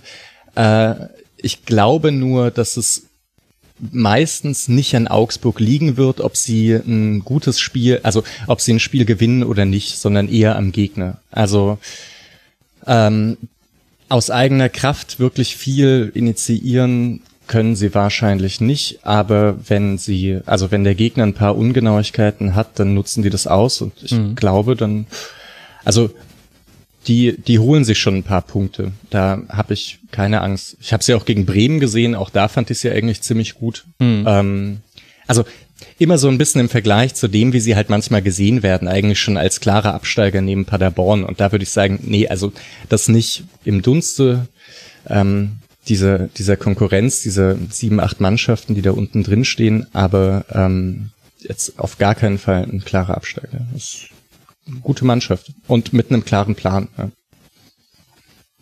Und das kann sich ja auch noch alles ein bisschen finden. Also ich würde da auch so mitgehen, auch bei dem, was du jetzt auch kritisch nochmal eingeräumt hast, das stimmt natürlich auch, der Gegner muss mitspielen beim FCA, aber auch da können sich noch äh, Dinge finden. Man steht jetzt mit einem Sieg und zwei Unentschieden bei fünf Punkten aktuell ganz gut da und hat es vor allem ganz gut geschafft, dieses Ruder rumzureißen, eben mit dem Sieg gegen Eintracht Frankfurt zu Hause und jetzt diesem Unentschieden in Freiburg. Das war sehr wichtig. Es geht jetzt dann weiter für Augsburg zu Hause gegen Leverkusen, während der SC aus Freiburg nach Düsseldorf reist und dort versucht, den Angriff auf die Tabellenspitze wieder neu zu starten. Aber ich muss ganz kurz noch ja. eine Sache sagen, weil das, äh, weil das heiß diskutiert wurde in der Freiburg-Bubble. Äh, so die Bank von Freiburg und dieser große Kader, das muss man doch nochmal sagen, dass äh, Waldschmidt, Salai, Quon und Griffo äh, mhm. nicht von Anfang an gespielt haben Stimmt. und Freiburg trotzdem eigentlich eine super, also super erste 25 Minuten hinlegt. Das ist schon ähm, spannend. Also ja, äh, da, da ist auch noch Potenzial da. Also es, es sieht schon recht gut aus und es ist noch Potenzial für mehr da. Ich werde trotzdem jetzt nicht sagen, dass die ihren Platz halten, aber es ist schon noch, also, also schon andere als das Erreichen der Champions League wäre jetzt aber für Ja, wollen wir mal, wollen wir mal den leichten Saisonstart im Spielplan noch mit einbeziehen. Aber ja, den hat halt Freiburg auch perfekt gespielt. Ich glaube, ich habe es in der ja, letzten also, ja. äh, Schlusskonferenz schon gesagt. Sie haben von der DFL einfach sehr gute Karten bekommen jetzt äh, für die ersten fünf Spiele und sie haben dieses Blatt aber halt auch perfekt gespielt mit dem nötigen Glück, was man dafür dann eben auch braucht in einzelnen Spielen, wenn man da drauf guckt. Ja, und dann stehst du aber halt bei zehn Punkten da und kannst, hast eben die Hoffnung, dass du nie wirklich unten reinrutschen wirst und deswegen eine halbwegs ruhige Saison haben wirst. Das ist ja alles. Das war ja auch, möchte. Also letzte Saison hat man gegen die Mannschaften jetzt im direkten Abstiegskonkurrenzkampf eben nicht gewonnen. Also das ist ja auch so eine Sache gegen Mainz im ersten Spiel. Das ist ja nicht so, dass klar ist, dass Freiburg das gewinnt. Ne? Also das sind, bis auf Paderborn waren das alles Spiele gegen Mannschaften auf Augenhöhe. Ähm, ja, also hat Potenzial auch, also so ein, so ein Auftaktprogramm hat auch wirklich das Potenzial, richtig in die Hose zu gehen. Äh, ich hatte da, ich war jetzt nicht nicht nur äh, froh, als ich das gesehen habe, sondern, sondern hatte auch so ein bisschen Angst, weil, also wenn ich mir jetzt überlege, was hätte ich lieber als Auftaktspiel, äh, in München oder zu Hause gegen Paderborn, dann würde ich sagen, also lieber lieber in München eigentlich. Das, äh das ist aber auch die Angst des Fans. Das ist äh, ja, einfach der emotionale ja. Blick darauf. Aber der Hinweis auf die breite Bank ist natürlich sehr, sehr richtig. Äh, Christian Streich hat ja vor der Saison gesagt oder nach Abschluss der Transferperiode, der Kader wäre ihm fast noch zu groß, aber das zeigt eben auch, welche Optionen der SC noch hat. Und das äh, ist eben auch ein Unterschied, wenn man sich andere Mannschaften anguckt, die eben mutmaßlich zu diesen sieben, acht Mannschaften, die um den Klassenerhalt spielen, dazu gehört. Das ist definitiv ein weiterer Pluspunkt für den SC aus Freiburg. Jetzt aber würde ich dann gerne über Schalke 04 und den ersten FSV Mainz 05 sprechen. Eine Mannschaft, die sich jetzt immer weiter oben einnistet und eine Mannschaft, die unten reinrutscht und wieder zurück auf Platz 17 gerutscht ist. Schalke gewinnt nämlich am Freitagabend gegen Mainz mit 2 zu 1 nach Toren von Sada und Harit. Und dabei war Mainz in der zweiten Halbzeit eigentlich nochmal gut zurückgekommen durch äh, Karim Onisivo und einigen guten Chancen. Uwe, was fehlt in den 05ern deiner Meinung nach in einem Spiel wie diesem? Dass man das dann eben dann doch mit einem Tor in der 89. Minute verloren gibt. Also ich würde es mal anders beschreiben. Ich habe mir am Freitagabend das Spiel angeguckt und habe mir gedacht, Max ist wirklich ein netter Typ. Der kennt bestimmt auch viele Leute und könnte mit seiner Freizeit was anfangen. Aber dieses XXL Fußball gucken, was er betreibt, für so ein Spiel, das ist doch wirklich ein bisschen rausgeschmissene Lebenszeit. Fandst du so schlimm tatsächlich? Ich, ich habe mich, ich hab mich schon so viel schlechter unterhalten gefühlt von der Bundesliga. Also für mich ja. war dieses Schalke gegen mein Spiel im oberen Drittel der Spiele, die ich so gesehen habe. Und ich sehe ja pro, pro Jahr um die 150 Ligaspiele über 90 Minuten. Ich fand das Was ganz, ganz flott eigentlich bitte Zeit anfangen. Nein, also ich fand es nicht äh, flott, ich fand es schwer erträglich und dachte irgendwie, deshalb ist die Bundesliga international auch da, wo sie ist. Also es Beide Mannschaften haben einen riesen Aufwand betrieben. Mhm. Ähm, also es wurde total viel äh, investiert, aber ich fand, es war unglaublich wenig Zusammenhang im Spiel. Ähm, es gab zwei sehr schöne Tore, ähm, sowohl das Mainzer Tor als auch dann das Harit-Tor. Das ist beides spektakulär gewesen. Das reißt das Ganze dann positiv wieder raus. Von wegen, die Leute gehen ja ins Stadion, um so besondere Momente zu erleben. Mhm. Aber ich fand über weite Strecken ähm, habe ich mir gedacht, ja, du guckst das jetzt, weil du zugesagt hast, dass du hier teilnimmst. Aber ähm, Hertha hatte ja gegen beide Mannschaften auch gespielt. Das waren auch äh, jeweils Spiele, die in keinem Jahresrückblick auftauchen werden. Könnte aber ähm, auch an Hertha liegen, aber da reden wir gleich noch drüber. Ja, also natürlich liegt es auch an Hertha, aber Hertha ist da ja mit genauso drin, hm. dass ähm, die Sachen dann zum Teil doch unterhalb der Erwartungsschranke lagen. Aber wenn du dich gut unterhalten gefühlt hast, sag mal, woran das gelegen hat. Also, während du jetzt gesprochen hast, ist mir klar geworden, dass ich, glaube ich, auch ein Freak bin, weil äh, allein, wenn man sich mal die Torschüsse anguckt, sechs auf Seiten von Schalke, drei auf Seiten von Mainz, also die Schüsse, die auch aus Tor gegangen sind, dann spricht das schon sehr dafür. Und ich habe dann noch mal kurz in meine Notizen geguckt und so arg viele Chancen hatte ich da gar nicht notiert.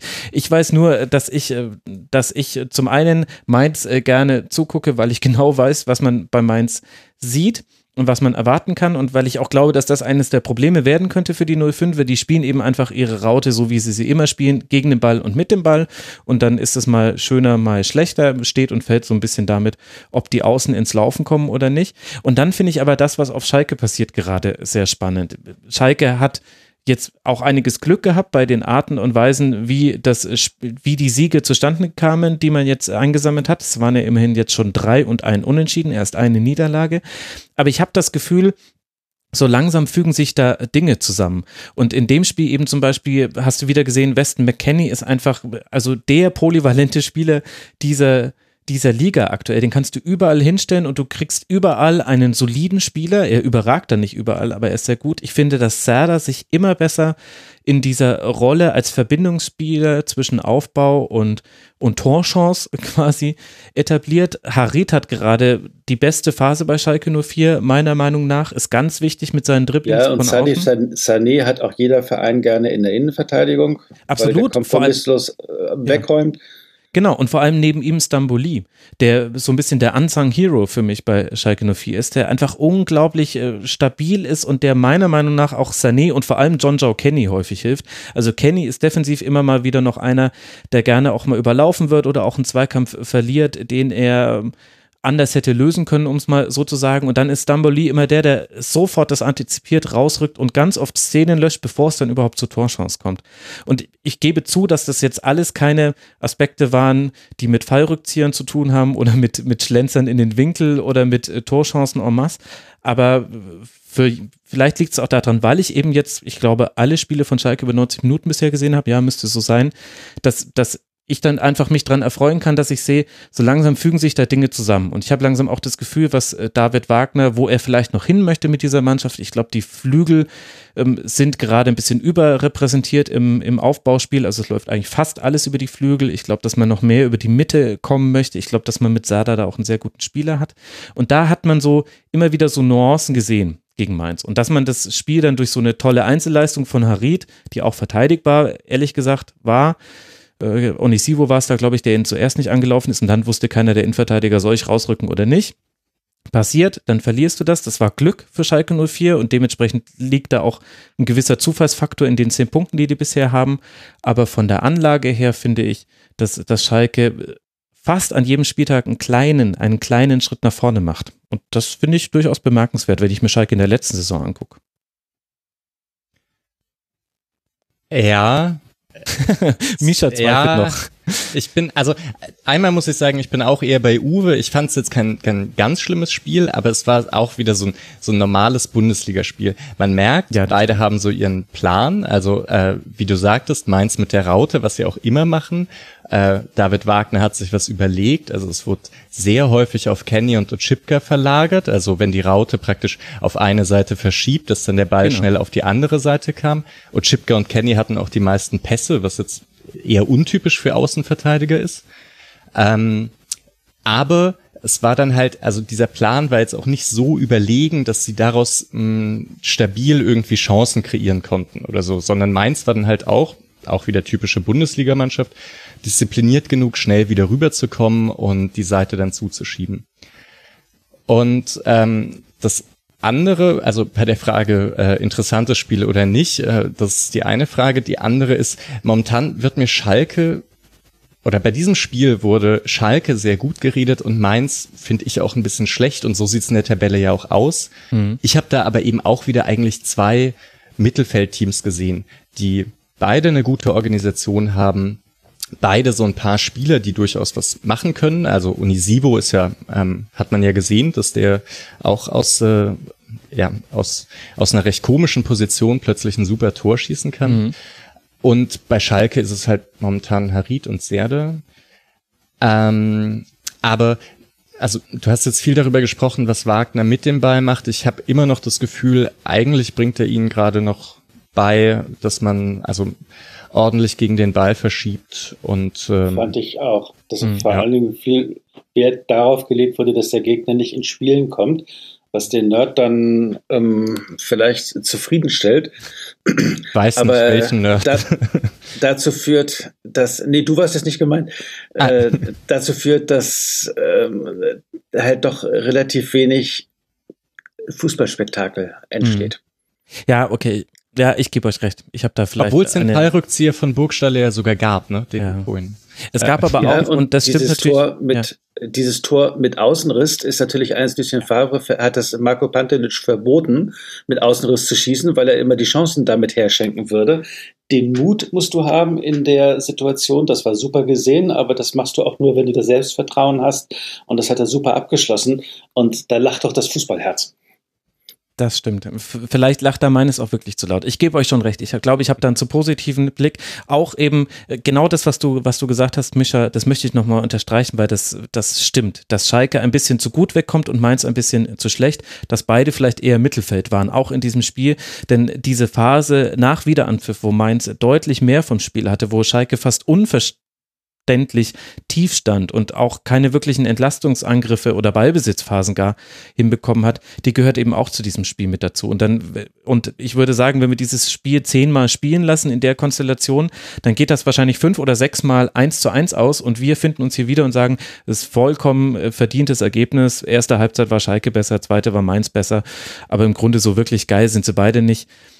Das stimmt schon. Also ich habe da wahrscheinlich wirklich mich so ein bisschen in, in Positivismus oder nee, Positivismus ist natürlich Quatsch, aber ich habe mich in einen in einen Euphemismus, in ein euphemistisches Schauen von Schalke 04 reingedacht, aber ihr glaubt auch nicht, wie ich einfach letztes Jahr gelitten habe. Also letztes Jahr diese ja. Spiele von Schalke zu schauen, das war einfach so schlimm. Es war es war wirklich, das war wirklich wirklich schlimm und da freue ich mich über so kleine Dinge, wie wie so einen kleinen Haken von Sada auf der 10, mit der er mit der er Kunde aussteigen lässt in der zweiten Halbzeit an sowas erfreue ich mich dann, aber das ist dann vielleicht auch wirklich ein bisschen zu überinterpretiert. Ja, und so einen wie McKenny spielen zu sehen, macht ja auch Spaß. Also die, die Freude, mit der sich, der sich immer reinwirft und äh, die Energie, mit der der unterwegs wird, das möchtest du als Trainer sehen. Bitte denn aber vielleicht noch etwas zielstrebiger eingesetzt, hm. den Aufwand, den er betreibt. Aber klar, das verstehe ich schon. Ja, und also ich würde auch sagen, dass man muss ja auch sagen, dass das Spiel von beiden dann halt auch einfach okay war, ne? Also es äh, gab jetzt, äh, also das ist, ist ja auch irgendwie ganz, ja, vielleicht ist es dann halt ein bisschen langweilig, wenn die sich so etwas neutralisieren. Ähm, vielleicht ist es dann interessanter, wenn, ich weiß nicht, letzte Saison Stuttgart in der 80. irgendwann auseinanderfällt in der Mitte der Saison oder so. Aber mh, es, es hat ja auch schon was mh, zumindest für die Fans der beiden Mannschaften zu sehen, okay, also so prinzipiell die, die Grundmechanismen, so ist alles in Ordnung. Es fehlt, glaube ich, bei beiden noch so ein bisschen, ja, also, mh, mm, ja, letzte Tick irgendwie, damit es äh, damit's etwas besser wird. Und Mainz hat den momentan vielleicht etwas nötiger als Schalke. Also da ist ja gerade, die haben ja gerade meistens die fünf Prozent mehr als der Gegner. Ähm, das stimmt. Für Mainz 05 geht es jetzt dann weiter zu Hause gegen den VfL aus Wolfsburg, bevor man dann nach Paderborn und nach Düsseldorf reist. Das könnte auch von der Tabellenkonstellation dann langsam interessant werden. Für Schalke 04 kommt jetzt dann der Lackmustest. Wie weit ist man gegen den Ball? Weil man spielt jetzt dann in Leipzig. Vielleicht geht es auch ein bisschen um das Spiel mit dem Ball. Mal gucken, ob ich dann immer noch so euphorisiert bin. Ich, ich sehe es ja ein, da habe ich mich irgendwie treiben lassen. Vielleicht liegt es aber auch daran, weil der Freitag schon so weit weg ist. Wir nehmen jetzt am Montag auf. Das ist das am, weiten entfernt, am weitesten entfernte Spiel. Wahrscheinlich äh, rede ich mir das dann einfach im Nachhinein schön und äh, möchte mich darüber hinwegtrosten, dass ich meinen Freitagabend damit verbracht habe. Stellt sich dann allerdings begleitend auch die Frage, wie werde ich es bewerten, dass ich dieses Spiel von Hertha über 90 Minuten angesehen habe, Uwe. Damit kommen wir nämlich zu unserem Schwerpunkt dieser Sendung. Paderborn hat den Ball, Paderborn hat mehr Abschlüsse, Hertha macht die Tore. Mit 2 zu 1. Mal ja. Butter bei die Fische. Wie ist es dir denn ergangen? Also ich war ehrlich gesagt einigermaßen erschrocken über Hertha, ohne dass ich jetzt sagen möchte, dass das äh, völlig unverständlich ist, dass man erstmal versucht, die Defensive zu stabilisieren, wenn man sich einfach jetzt anguckt, wie bisher die Spiele so verliefen. Und es ist natürlich wahr, was Ante Czovic im Intro gesagt hat. Deswegen habe ich es ja auch reingeschnitten aus der PK nach dem Spiel. Paderborn hat natürlich seine Stärke im Umschaltspiel. dass dann die Konsequenz daraus aber wirklich sein muss, dass man als Heimmannschaft gegen den Aufsteiger, dem Aufsteiger den Ball gibt und einfach hofft, selbst aus Umschaltsituationen Tore zu erzielen, was dann mit sehr guten Einzellastungen irgendwie auch geklappt hat, finde ich ehrlich gesagt, ähm, wie gesagt, es ist legitim, es ist völlig okay, so zu spielen und es hat ja auch in diesem Spiel zu Erfolg geführt. Ich war aber ein bisschen erschrocken bei den spielerischen Möglichkeiten, die Hertha hat, abzüglich Arne Meyer, das ist natürlich noch ein wichtiger Aspekt, aber dass man so gegen Paderborn spielt. Und das hat mich vor, jetzt mal aus Berliner Sicht, hat mir das nicht so wirklich gefallen, um so zu sagen, Uwe. Ja, erschrocken, glaube ich, ist äh, ein gutes Wort, weil also über allem steht erstmal, dass der erste Saisonsieg eingefahren wurde. Ähm, es gibt drei Punkte und statt einem Punkt hat Hertha jetzt vier und ist vom letzten Platz auf den 15. geklettert. So, das hilft mal und das äh, bleibt ja auch.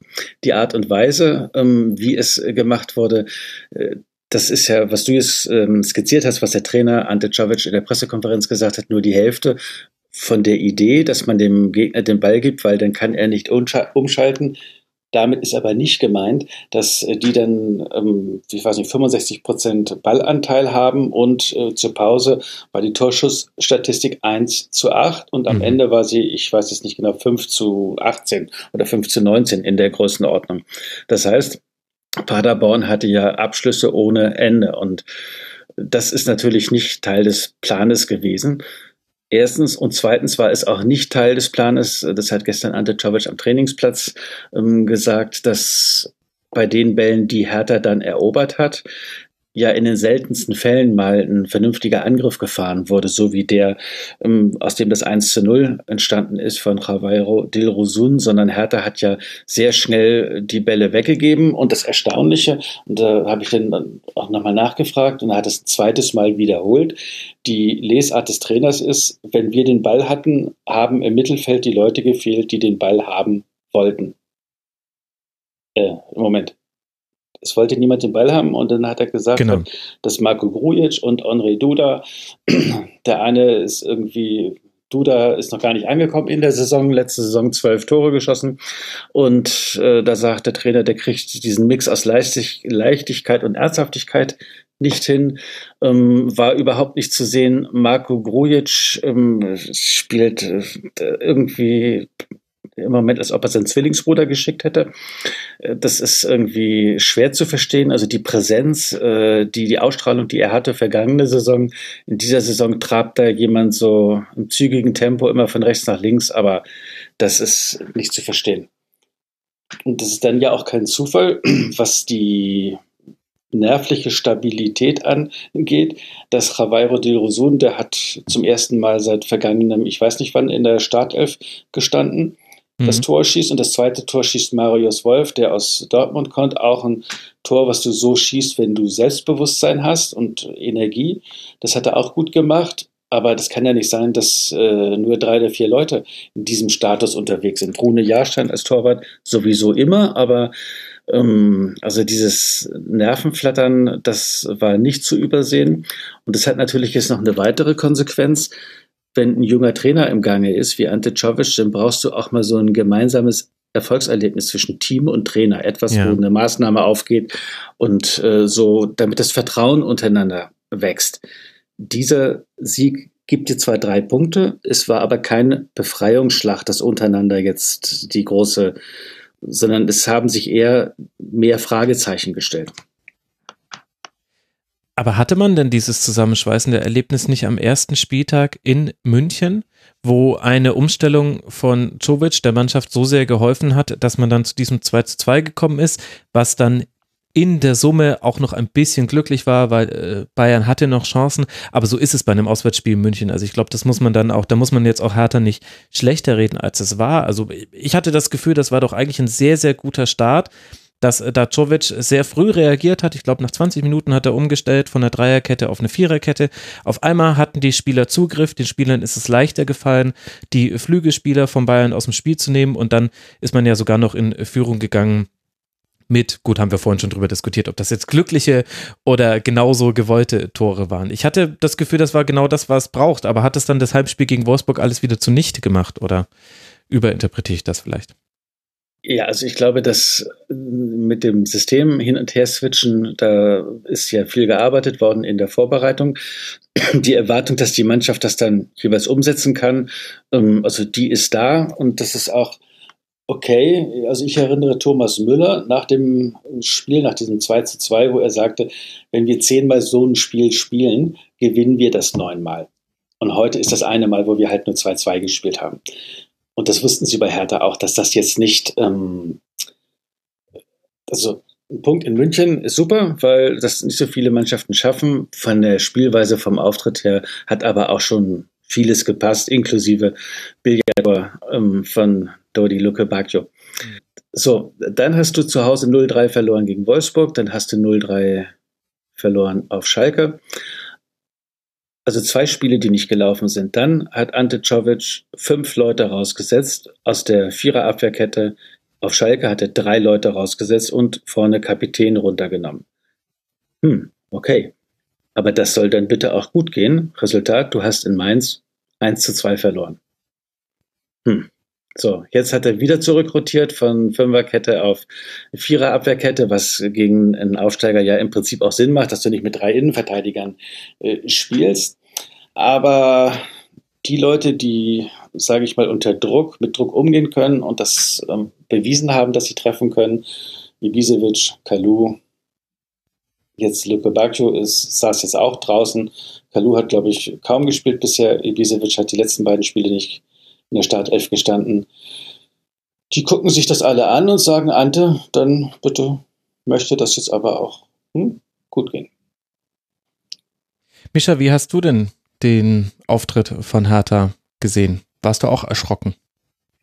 Ja, auch ein bisschen. Es geht auch wieder in die Richtung, die, äh, die Uwe genannt hat. Ähm, Freiburg hat übrigens gegen Paderborn nach dem 2 zu 1 auch, also nach einer glücklichen Führung der Pause auch gesagt, wir stellen uns hinten rein, aber da ist dann halt auch nichts mehr passiert. Also ähm, der Plan von Kovic ist oder Czovic äh, ist, ist jetzt nicht äh, total abwegig, aber wenn man 2 zu 0 in Führung geht durch eher, mh, mm, ja, also durch einmal ein Ballgewinn im Mittelfeld und Paderborn ähm, schaut da nicht richtig gut aus. Das ist 2 zu 0 und das 1 zu 0. Dilrosun ist eigentlich auf Außen isoliert und läuft durch fünf Leute durch. Also es darf halt nicht passieren. Mhm. Egal, man liegt 2-0 vorne und stellt sich hinten rein, aber dann darf man so ein 2-1 halt nicht kassieren und also eben diese ganzen Schüsse, die die Paderborn hatte. Also da hätte ich jetzt gesagt, selbst, selbst, also obwohl es Paderborn ist, hätten die schon noch ein 2 zu 2 schießen können.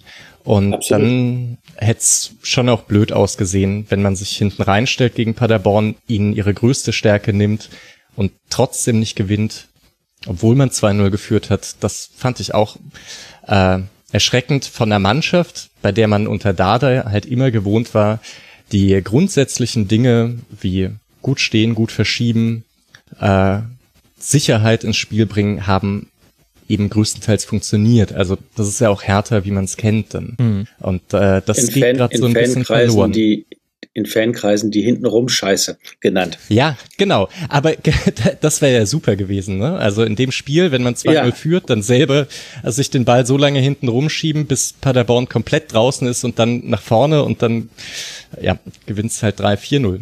Hm. Aber woher kommt denn das, Uwe, dass diese ja alle individuell, wenn ich mir die Spieler betrachte, hoch veranlagten Spieler, vor allem ja auch im Mittelfeld, dass die dann so auftreten, dass der Trainer sagt, die wollten den Ball gar nicht haben. Und das deckt sich schon durchaus mit manchen Beobachtungen. Du hast ja auch schon äh, über Grujic zum Beispiel äh, gesprochen, dass eben genau da die, weiß gar nicht, Selbstsicherheit fehlt, die Souveränität. Woran liegt das? Ja, also es ist, äh, also bei Hertha sind irgendwie in dieser Saison verschiedene Dinge sehr merkwürdig. Und was jetzt diese Mittelfeldbesetzung angeht, ist auch das ähm, merkwürdig. Insofern als relativ früh im Transferfenster hat Michael Preetz äh, Eduard Löwen für, für Verhältnisse viel Geld, sieben Millionen Euro vom ersten FC Nürnberg verpflichtet. Mhm. Und äh, da habe ich damals geschrieben, das ist insofern jetzt ein ganz vernünftiger Schachzug, auch wenn das viel Geld ist, weil Hertha jetzt unabhängig davon ist, wie der FC Liverpool sich in Sachen Marco Grujic entscheidet, ob der nochmal ausgeliehen wird oder ob der Klopp den haben will. Mhm. So, dann kam der Grujic aber doch. Ist nochmal ausgeliehene Saison. Okay, sagst du, wenn der fit ist, hilft der Hertha immer. So, dann hast du Arne Meyer, der der Spieler mit dem größten Potenzial bei Hertha ist. Ähm, der wird dann ja auch kommen. Und dann hast du mit Per Schelbrett einen alten Haudegen, mit André Duda einen Spielmacher. Und da weißt du ja langsam gar nicht mehr, wen du alles irgendwie aufstellen sollst. Ja. Arne Meyer ist durchgehend verletzt und hat sich jetzt nochmal eine ähm, Bänderverletzung am Knie zugezogen. Der wird weitere sechs bis acht Wochen ausfallen. Der hat noch nicht eine Minute gespielt. Ähm, Eduard Löwen hat, glaube ich, keinmal in der Startelf gestanden, ist ein, zweimal kurz vor Schluss eingewechselt worden, hat noch überhaupt nicht mitgehauen. Und äh, Grujic, sagt der Trainer, sieht wahrscheinlich besser auf der 8 aus als auf der 6, soll aber auf der 6 spielen. André Duda fremdelt mit sich und dem Leben. Das ist irgendwie alles eigentümlich. Was okay, ist mit der also, Rieder? Den mag ich ja sehr gerne.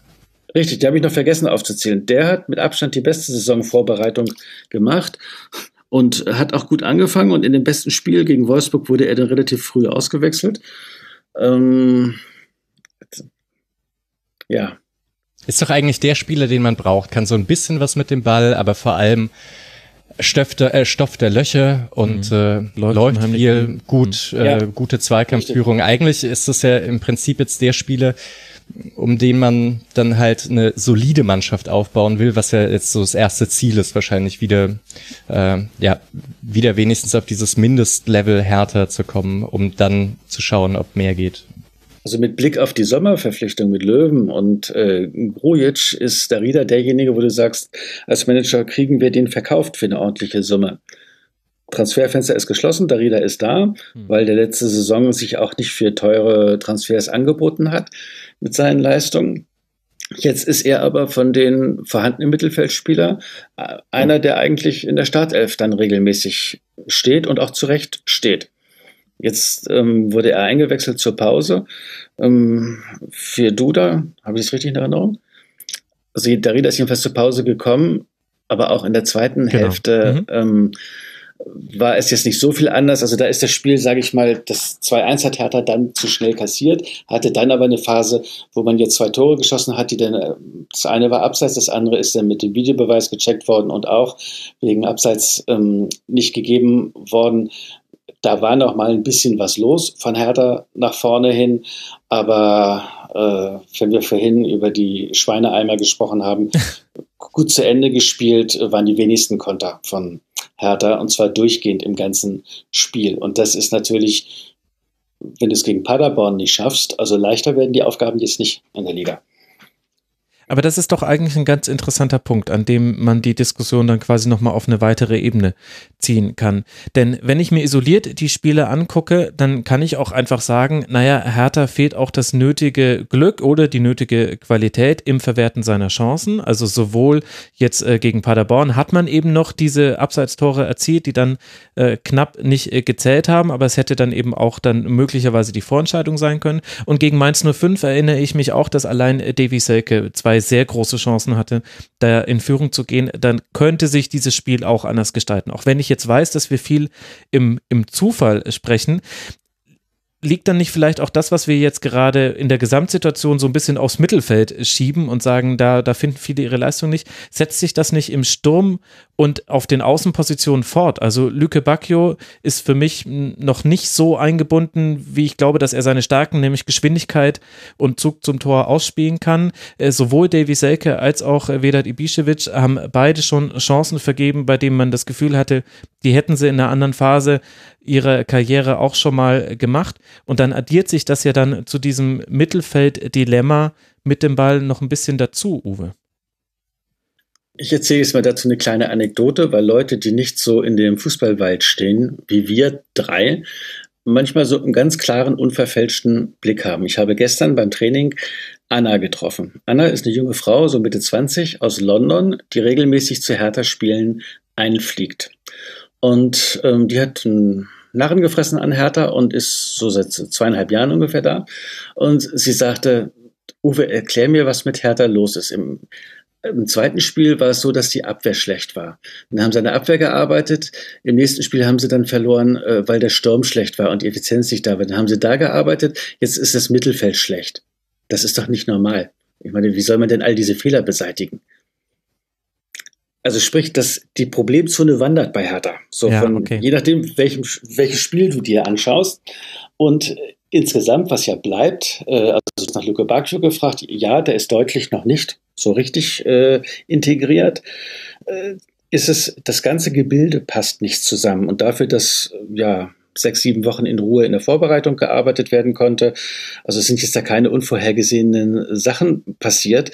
Ähm, sollte die Mannschaft weiter sein, wenn du dann äh, Resultate ausbleiben, dann fehlt dir, also dann hast du auch Verunsicherungsfaktor, der ja gegen Paderborn krass war, also deutlich zu sehen war, meine ich. Hm. Und äh, dann bist du wieder bei der Frage, warum ähm, ist denn diese unzweifelhaft vorhandene Qualität nicht zusammenzubringen in diesen Teich härter und da was ein vernünftiger Kuchen draus zu backen? Aber liegt es dann vielleicht auch an der Erwartungshaltung, die verbunden mit der Verpflichtung von Ante geschürt wurde, nämlich dass man genau an dem Punkt, der Hertha oft abging, nämlich am, am Ballbesitzspiel und an der Offensive, dass man da weiterdrehen würde? Also ist es nicht vielleicht auch, kommt daher diese Größe, diese Gravitas der Unzufriedenheit, eben weil man in dieser Saison dachte, jetzt endlich würde Hertha auch mal einen offensiv mitreißenden Fußball spielen und dann fallen eben die besonderen, die Spiele jetzt dann besonders dagegen ab. Ja, also in sage mal, von 100 Texten, die du im Moment in Berlin über Hertha liest, wird 98 mal genau das beschrieben. Das Versprechen war doch, die Stabilität hat nicht gereicht vom Dardai-Fußball. Es sollte attraktiver, erfolgreicher Offensivfußball geboten werden. Und diese Balance, das sind ja immer nur Kleinigkeiten, die du äh, dann veränderst. Diese Balance hat Hertha bisher in der Saison nicht hinbekommen. Hm. Und äh, natürlich ist der unausgesprochene Gradmesser immer, es sollte ja besser, attraktiver und erfolgreicher werden. Michael Preetz, Manager, der ja die Entscheidung getroffen hat, bei Dada zu sagen, danke, Abfahrt. Und wir suchen jetzt einen neuen Trainer.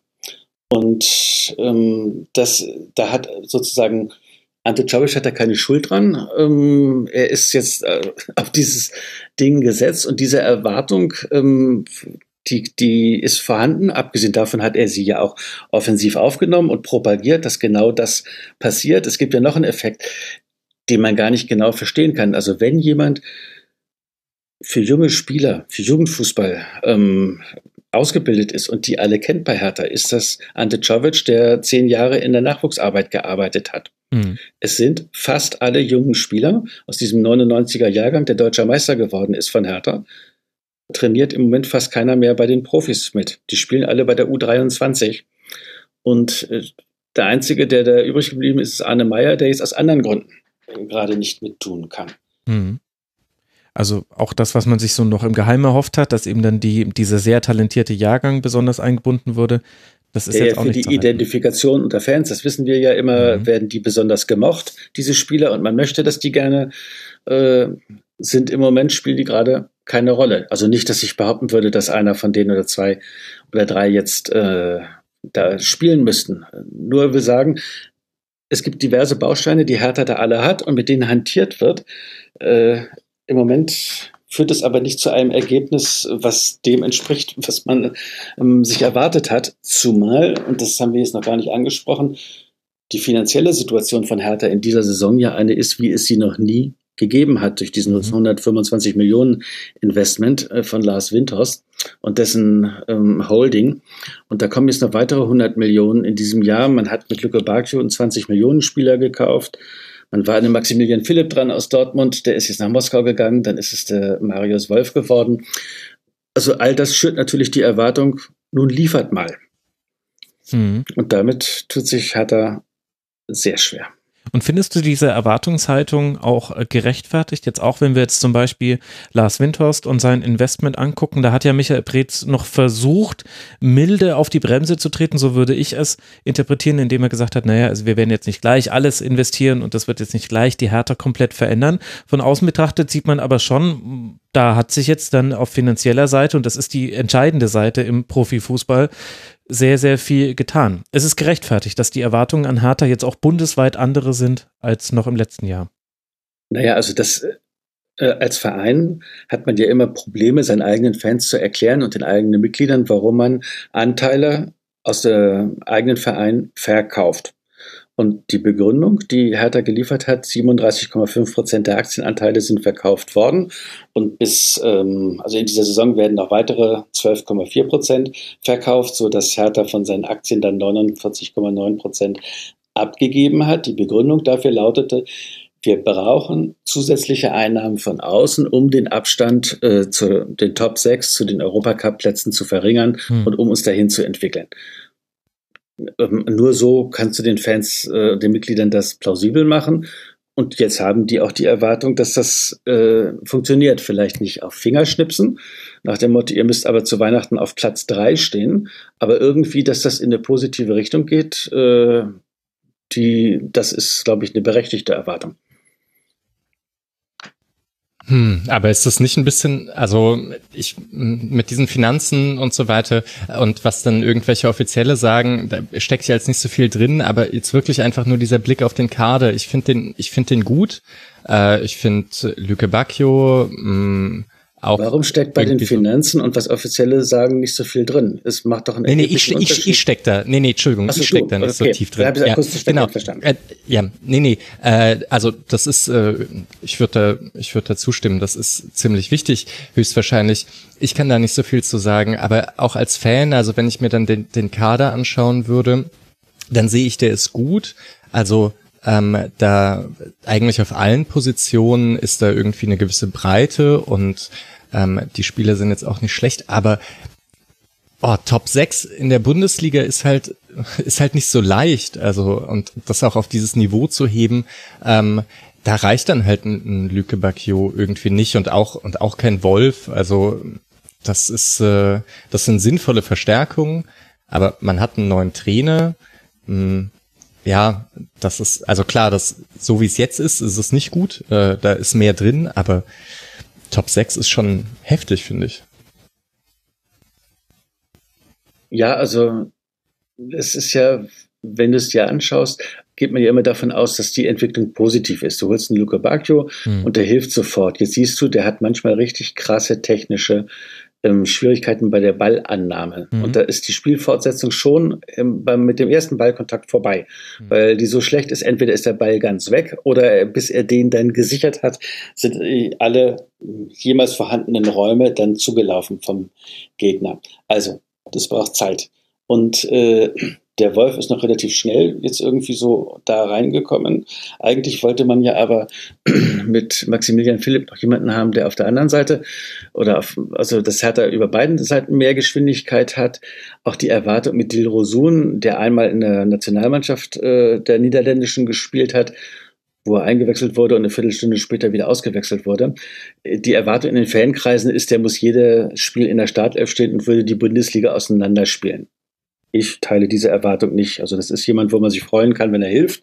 Und so ein Tor wie gegen Paderborn wird er in der Bundesliga nicht wieder schießen. Ja. Mhm. Also das ist ja gegen fünf Leute wie Slalomstangen austanzen, das gibt es eigentlich gar nicht mehr im heutigen Fußball.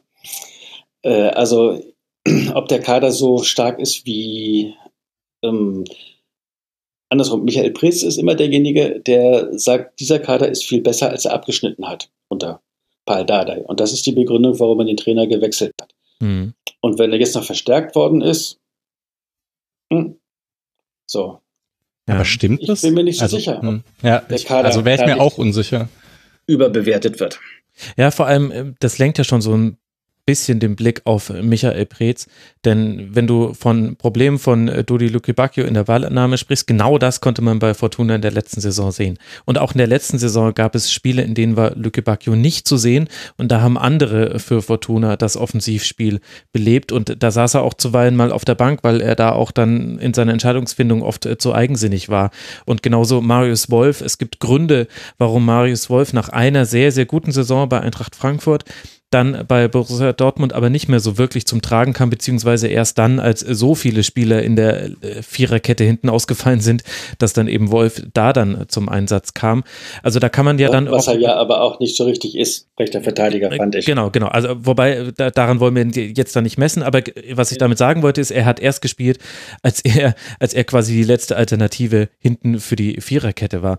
Und das lenkt ja alles den Blick auf denjenigen, der die sportlichen Entscheidungen trifft, nämlich Michael Preetz. Dass der jetzt vermehrt unter Druck steht als noch im letzten Jahr, das ist, finde ich, ja eine Binse fast schon, wenn man sich die Art und Weise der Dade-Ablösung und jetzt eben auch den Investoreneinstieg anguckt.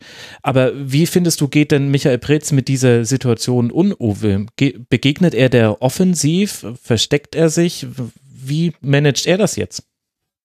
Also äh, du hast es ja schon ähm, angerissen, als der Investoreneinstieg war im, das war Ende Juni, hat Michael Preetz sich so geäußert, wie er sich immer äußert. Er hat auf eine zukünftige Entwicklung gehofft, die aber auf keinen Fall erwartet werden darf. Vom Datum, vom Datum her einzugrenzen ist. Ja. Bei Hertha BSC gibt es die Tradition, die Zukunft wird immer ganz, ganz toll. Also perspektivisch, mittelfristig. Nicht ein optimistischer Verein.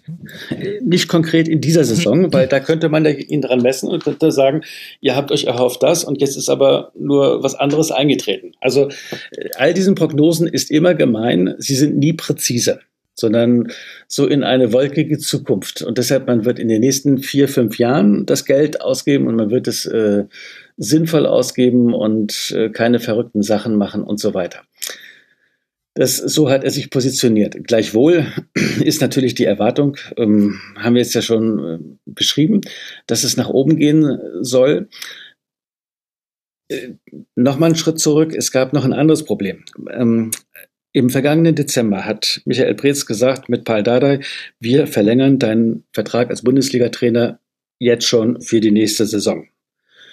Das ist dann Anfang Februar bekannt gegeben worden und kommuniziert worden. Hm. Mitte April hat Michael Preetz gesagt, ah na, m -m, das macht keinen Sinn mehr. Pal, Abfahrt. Reicht nicht. Dafür muss Hertha jetzt äh, komplett im nächsten Jahr, also diese Saison für Paul Dardai ein Bundesliga-Gehalt äh, bezahlen. Freut die Haushaltskasse der Familie Dardai. Wir wollen jemanden, der uns für attraktiven Offensivfußball steht. Dann hat Hertha gesucht. Und gesucht. Und dann haben die Trainer gesagt, ja, egal welches Gehalt ihr mir jetzt zahlt, ihr seid jetzt Zehnter, Elfter, da muss ja auch in der Mannschaft richtig was investiert werden, damit wir was bewegen können. Hm. Ah, nee, sagst, äh, äh, wir haben aber nicht so viel Geld. Und präsentierte dann Ante Czovic, den U23-Trainer. Okay, Ante Czovic soll jetzt also das können, was Paldada nicht konnte. Hm. Und nochmal sechs Wochen später war auf einmal die ganzen Kassen voll, weil die 125 Millionen da waren. Ich glaube, diese einzelnen Schritte sind nicht so synchron erfolgt. Da konnte man aber die Trainer, den man vorgestellt hatte, ja nicht wieder sagen, wir haben uns das doch anders überlegt und nehmen jetzt einen richtigen Trainer. Ja. Ein, der sich in dem Geschäft äh, auskennt, der schon mal eine Profimannschaft trainiert hat. So. Was passiert jetzt also, wo der Start unter Ante Czovic nicht so läuft, wie Hertha sich das äh, gewünscht hat? Natürlich setzt sich Michael Preetz hin und sagt, Ruhe, und wir wussten, wir wissen, das braucht Zeit und der Trainer bekommt Zeit. Und natürlich sind da alle an der Seite. Was er nicht sagt, das würde ich an seiner Stelle ja auch nicht sagen. Die Krux für Hertha im Moment ist, für ihn als Entscheidungsträger, Hertha sagt, auf vier Saisons verteilen wir das Geld. Wenn du jetzt zu lange wartest mit der Trainerentscheidung, ist der Abstand, den Hertha zu den Plätzen da oben hat, so groß, dass du von deinem Vierjahresplan das erste Jahr jetzt schon in den ersten drei, vier Monaten wegschmeißt, weil der Abstand dann nicht aufzuholen ist, selbst wenn du im Oktober, im November sagst, wir nehmen da jetzt eine Änderung vor. Andererseits wäre das auch wieder das Eingeständnis, dass die Trainerentscheidung nicht so richtig war. Hm.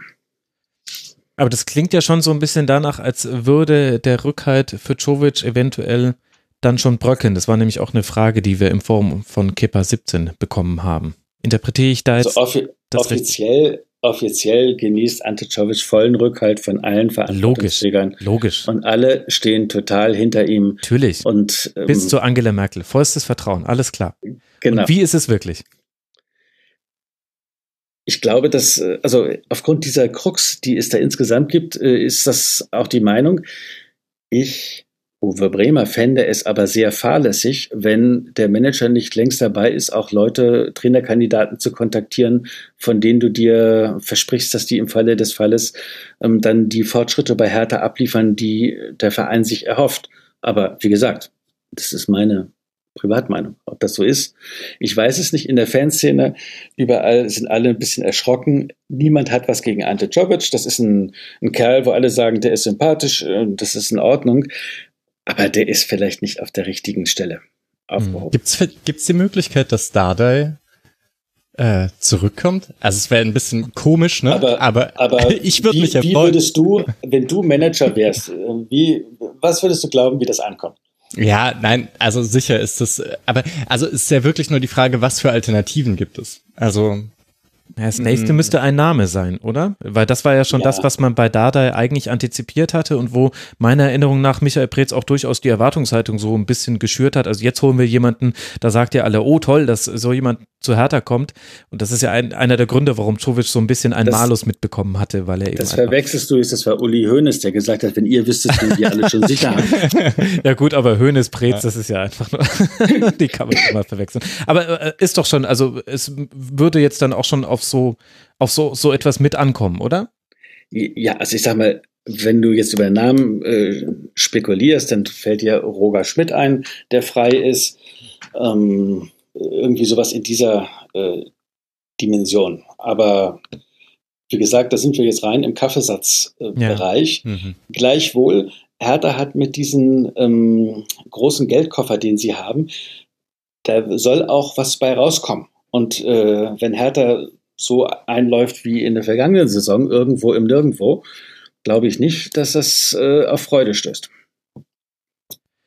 Wer sind denn da die verantwortlichen handelnden Personen, wenn es jetzt darum geht, diesen Geldkoffer für gewisse Spieler zu öffnen? Also klar, Michael Preetz steht da in der, in der Verantwortung. Ich sehe, Sven Kretschmer ist der Chef-Scout bei Hertha BSC. Wie ist denn da Hertha aufgestellt? Denn wenn ich ehrlich bin, wenn ich jetzt einfach nur so aus dem Gedächtnis mich zurückerinnere, dann habe ich jetzt noch gar nicht so die großen Transfers vor Augen, die so richtig toll aufgegangen werden. Also Lazaro hat man von Salzburg geholt, den kann man vielleicht, den kann man vielleicht gelten lassen.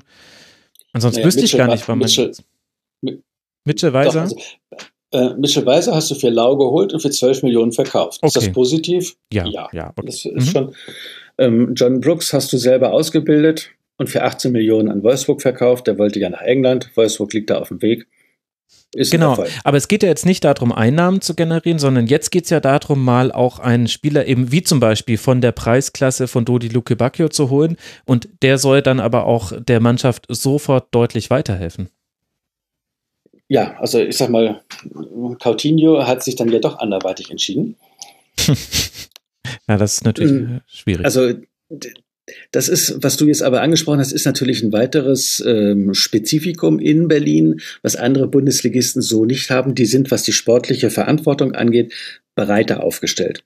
Bei Hertha BSC ist Michael Pretz, der mhm. Geschäftsführer für Sport ähm, und für Trainer- und Spielerfragen automatisch und immer zuständig. Natürlich in Abstimmung mit seinem Finanzchef, der sagt, was geht und was nicht geht ähm, und dann mit dem Team drumherum, dem Scouting-Team machen und tun die. Aber wenn es Lösungen gibt, die du bei anderen Vereinen ja hast, dass ähm, Vereinsvorstände sagen, wir lösen ähm, das Management und den Trainer ab und ähm, besetzen das neu. Mhm wüsste ich bei Hertha gar nicht, äh, Präsident Werner Gegenbauer, ähm, wer da das Know-how hätte und so vernetzt ist in der Fußballszene, um zu sagen, als kommender Geschäftsführer Sport soll jetzt der Kandidat sowieso werden, wer auch immer. Also ob dieses Know-how vorhanden ist, da zucke ich jetzt mit den Achseln, weiß ich nicht. Mhm. Und ähm, da sind andere Vereine also breiter aufgestellt und ja nicht nur um teure Posten zu generieren, sondern die versprechen sich auch was davon. Und ich glaube, dass Hertha da Nachholbedarf hat. Ob denn mhm. am Ende ähm, dann auch wieder die Geschichte mit viele Köche und dem Brei greift, die, wenn wenige Leute das Sagen haben, dann wird damit argumentiert, Hertha, glaube ich, würde es nicht schaden, wenn da noch ein weiterer Input an kompetenter Stelle da wäre. Mhm. Es ist halt auch echt eine schwere Aufgabe, also weil wir über den Kader gesprochen hatten, da also für ähm, also für Geld wie für Lücke Bacchio einen Spieler zu holen, der das wirklich auf eine neue Stufe hebt. Also das ist äh, das ist vielleicht so ein Problem, das Mannschaften im Mittelfeld haben. Äh, das, also das ist dann irgendwie eine Preiskategorie, die man auch mit den, ich weiß nicht wie viel es waren, 120 Millionen, die man ja nicht in einen Spieler steckt oder so. Äh, also mit 20 Millionen irgendwie echt schwer zu lösen ist, würde ich sagen. Ja, aber weißt du, wer zum Beispiel gerade ein sehr gutes Beispiel ist, dass man das lösen kann? Das ist Eintracht Frankfurt. Die haben natürlich jetzt gerade auch einen Lauf und das wird nicht für alle Zeiten so weitergehen, aber die holen halt jemanden aus der zweiten Mannschaft von Benfica war es, glaube ich, und dann ist das ein Jovic und äh, die holen einen Haller noch, bevor er bei anderen Mannschaften auf dem Zettel ist und ich glaube, solche Transfers braucht man. Also nee, aber Haller wäre ja zum Beispiel, wenn der jetzt gekommen wäre damals für neun Millionen, also gerade zu Beginn, da, das ist ja wieder so ein Spieler, der sich entwickelt hat. Also das ist ja keiner, der Frankfurt in dem ersten halben Jahr besser mhm. gemacht hat. Also in das erste halbe Jahr von Haller war, äh, da haben einige Fans gehofft, dass er auf die Bank geht, äh, ja, weil er nicht getroffen hat. Aber die Entwicklung von Eintracht Frankfurt ist genau das, denke ich, was äh, bei Fans äh, und bei Mitgliedern auch erwartet wird von Hertha. Die sind noch ein Jahr später abgestiegen gewesen in die zweite Liga mhm. als Hertha, sind dann zurückgekommen, um erstmal irgendwie zu halten. Und Freddy Bobic hat dann ähm, zuerst ja mit Nico Kovac und jetzt mit Adi Hütter, also zwei sehr es gab gute Trainerentscheidungen, es gab diverse gute Spielerentscheidungen und dann hast du halt auch mal einen Titel geholt, die, nachdem Berlin ja seit 1931 dürstet. Hm. Und der Pokal, ähm, das war dann halt auch ein Spektakel, wie Frankfurt das gemacht hat, von der Europa League mal ganz zu schweigen. Und das mal so ein Jahr, dass man das mal raushauen kann. Aber das äh, passiert halt nicht von ungefähr, sondern da müssen ja ganz viele Parameter stimmen, damit du das hinbekommst. Und die Hoffnung, dass Hertha in dieser Saison die Überraschung werden könnte, so wie Frankfurt das äh, abgeliefert hat, äh, die haben sie im Moment nicht mehr. Mhm. Es ist ja auch, ja. Also äh, solche Mannschaften, davon gibt's ja nicht fünf in der Bundesliga, sondern eine in drei, vier Jahren. Also letzte Mannschaft, die das so geschafft hat, waren irgendwie Gladbach und also das zu erwarten ist halt auch äh, ziemlich krass dann. Ähm, ja. Also ja, so eine Erwartung enttäuscht Erwarten und Träumen klar, ne? überschneiden ja. sich da ja, glaube ich. Ja, was ja aber noch passiert ist, was ja noch äh, passiert ist jetzt in den vergangenen Jahren in der Entwicklung, dass die einigen wenigen Töpfe, die dann interessant sind, die Fleischtöpfe, da hat RB Leipzig aus dem Nichts kommt ja die gesamte Liga überholt, so auch Hertha BSC. Womit es so aussieht, dass ähm, von den interessanten Plätzen die Bayern und Dortmund und Leipzig da schon mal dran kleben. Mhm. Und alle anderen sich jetzt um die dann noch verbleibenden, im Moment ja drei Plätze, Champions League, Europa League, balgen. Ja, das stimmt, es ist enger geworden. Und du hast eben einfach dieses äh, Positivbeispiel in der Liga, was dir als Fan eines anderen Vereins einfach wehtut. Du siehst, die haben sich einen Ante Rebic von Florenz äh, damals ausgeliehen und äh, dann wurde aus Ante Rebic, was man dann beobachten konnte. Und Haller haben wir schon genannt und Jovic haben wir schon genannt. Und dazu kommen ja auch noch, auch noch andere Transfers, die man häufig dann vergisst. Also auch ein Sebastian Rode, ein Martin Hinteregger. Also die Quote von Transfers von Spielern, die Eintracht Frankfurt geholt hat und die dann auch wirklich viele Spiele gemacht haben und auch überzeugende Spiele gemacht haben, die ist einfach sehr, sehr viel höher als bei vielen anderen Bundesligisten. Da reitet Frankfurt gerade auch eine Welle, aber das strahlt natürlich auf alle anderen ab, weil auch der Gladbach-Fan fragt sich, wo sind unsere Transfers in der Kategorie? Der Wolfsburg-Fan fragt sich das. Äh, Leverkusen vielleicht jetzt gerade nicht, die haben diesen Harvards Brand-Sonderfall in der letzten Saison gehabt, aber Hertha ja. eben auch. Ja. ja. ja, das ist halt nur dieser Punkt, den ich, also den ich machen wollte, dass man es ja, in der Bundesliga so. halt mit so einem Wettbewerb zu tun hat. Das bedeutet, also, und manche schneiden da Übererwartungen ab, manche Untererwartungen, aber es, also es ist halt nicht der Normalfall, dass man Übererwartungen abschneidet. Und ähm, das kann man träumen und hoffen, würde ich auch sagen. Wenn es nicht eintritt, dann ist man so ein bisschen enttäuscht, man darf natürlich, also selbstverständlich darf man auch schrecklich enttäuscht sein, das will ich äh, überhaupt nicht sagen. Aber ja, also dann glaube ich, fängt man Aber sich Michael, ja auch wieder und sagt sich, passiert. Michael, bei der hm. Frage, warum tritt das nicht ein, ist doch die Begründung, die du immer hörst, weil unsere Verhältnisse, weil unsere finanziellen Verhältnisse es auf Dauer nicht zulassen, dass wir uns mit denen da oben vergleichen können. Und dieser Punkt hat sich bei Hertha jetzt ja erstmalig gravierend verändert in diesem mhm. Sommer. Ähm, dass du das ähm, Portemonnaie voll hattest, wie es noch nie in der Hertha-Vereinshistorie voll gewesen ist. Das heißt nicht, dass du jetzt sinnlos Geld ausgeben musst. Das ist damit ja nicht gemeint. Aber bei der Frage ähm, von allem, was es heißt, was es braucht, ist bei Hertha das jetzt bitte alles da. Und jetzt soll mhm. aber dann auch was bei rumkommen. Mhm. Klar, wir reden jetzt nach fünf Spielen. Ne?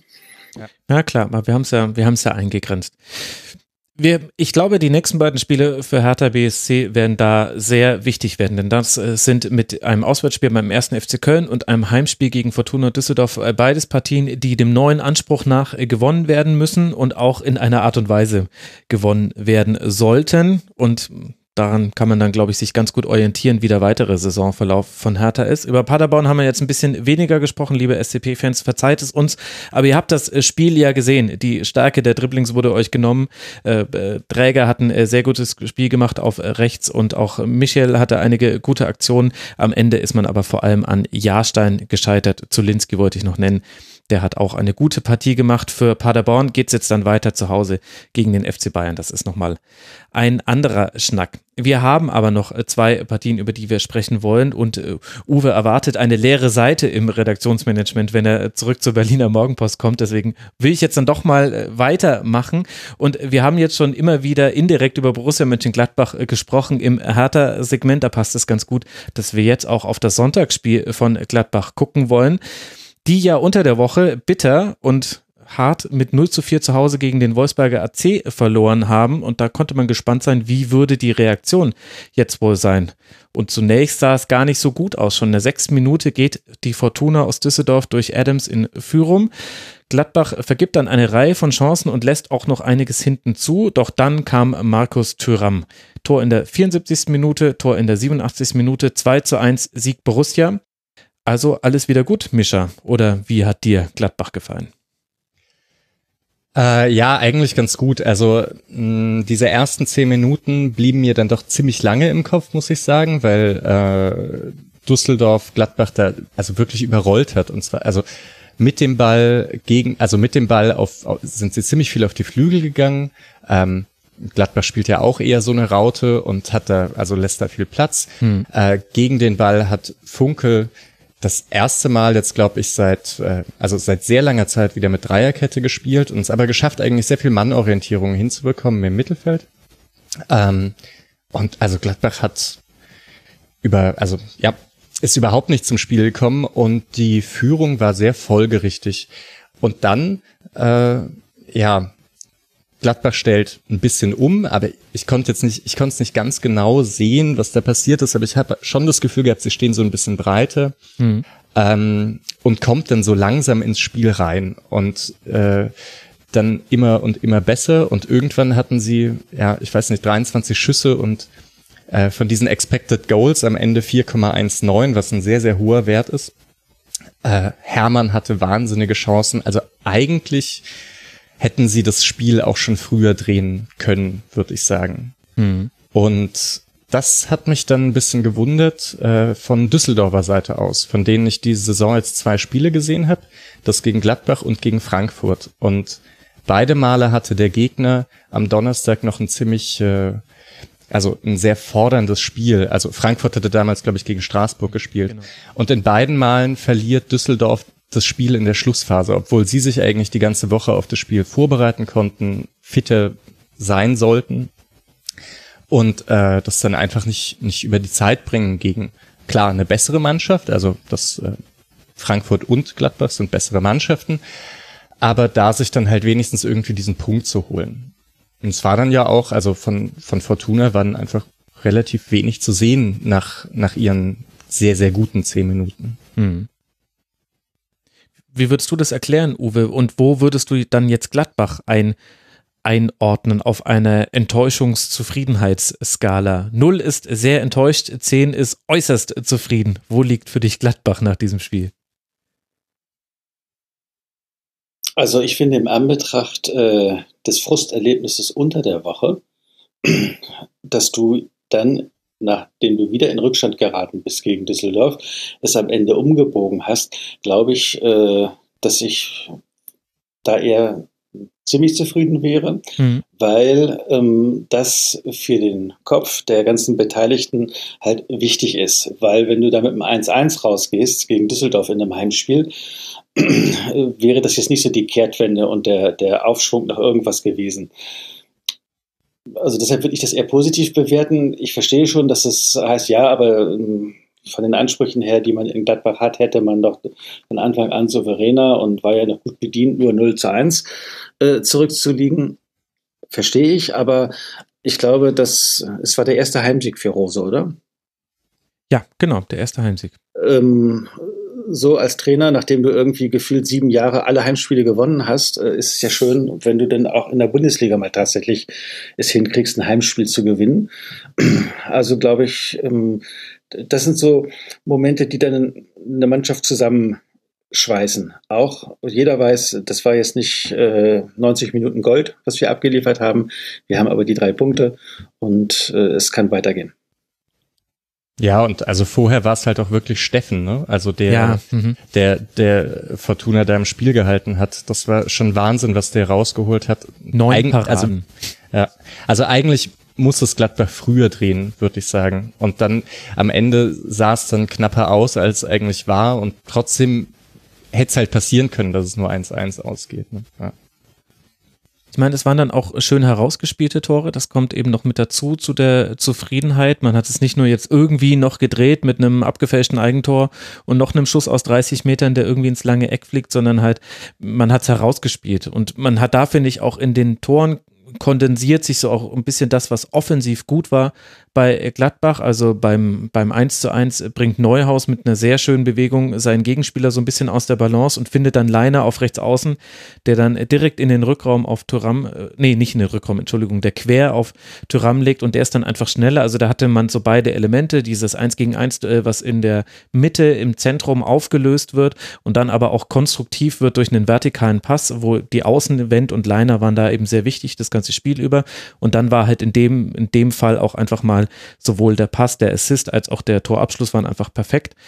Und, ähm, und das äh, 2 zu 1, so kurios es war, wegen insgesamt, glaube ich, vier Schüssen innerhalb von fünf Sekunden und erst gegebene Abst Abseitsentscheidung, die dann zurückgenommen wurde durch den VRA, war das aber auch einfach ein sehr guter Pass von Neuhaus auf Leiner, der dann da in den Rückraum zurücklegt auf Raphael. Dann kommen eben diese ganzen Nachschüsse zustande und Tyram macht ihn dann ins Tor.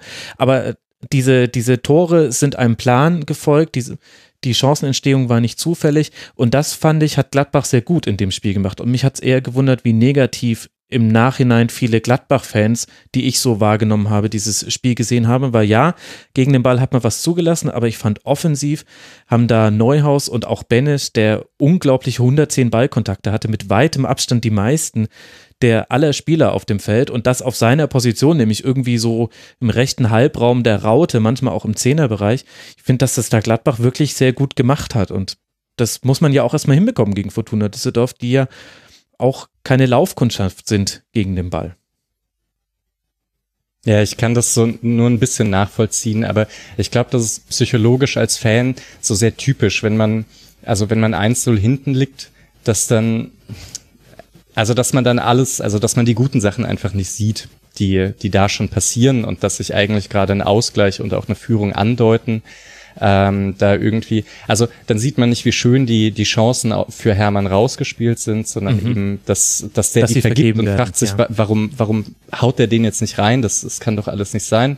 Plus diese ersten zehn Minuten, bei denen man schon so diese Angst hatte, dass es jetzt äh, sich fortsetzen könnte. Aber nee, also im Prinzip würde ich dir auch recht geben. In der Nachbetrachtung äh, hat Gladbach da ein gutes Spiel gemacht. Und zumal, äh, wenn du auf die Tabelle schaust, es gibt sieben Mannschaften, die von 13 Punkten Leipzig bis 10 Punkte Leverkusen auf den ersten sieben Plätzen liegen. Und danach kommt schon ein Abstand. Hm. Und da ist Gladbach mittendrin äh, mit 10 Punkten. Es gibt fünf Mannschaften mit 10 Punkten. Also du bist auf Kurs. Du hast dir alle Chancen gewahrt. Hm. So, jetzt die Kritiker bitte. Nee, das ist richtig. Also nee, und ich, äh, es, es gab noch eine Auffälligkeit bei Gladbach.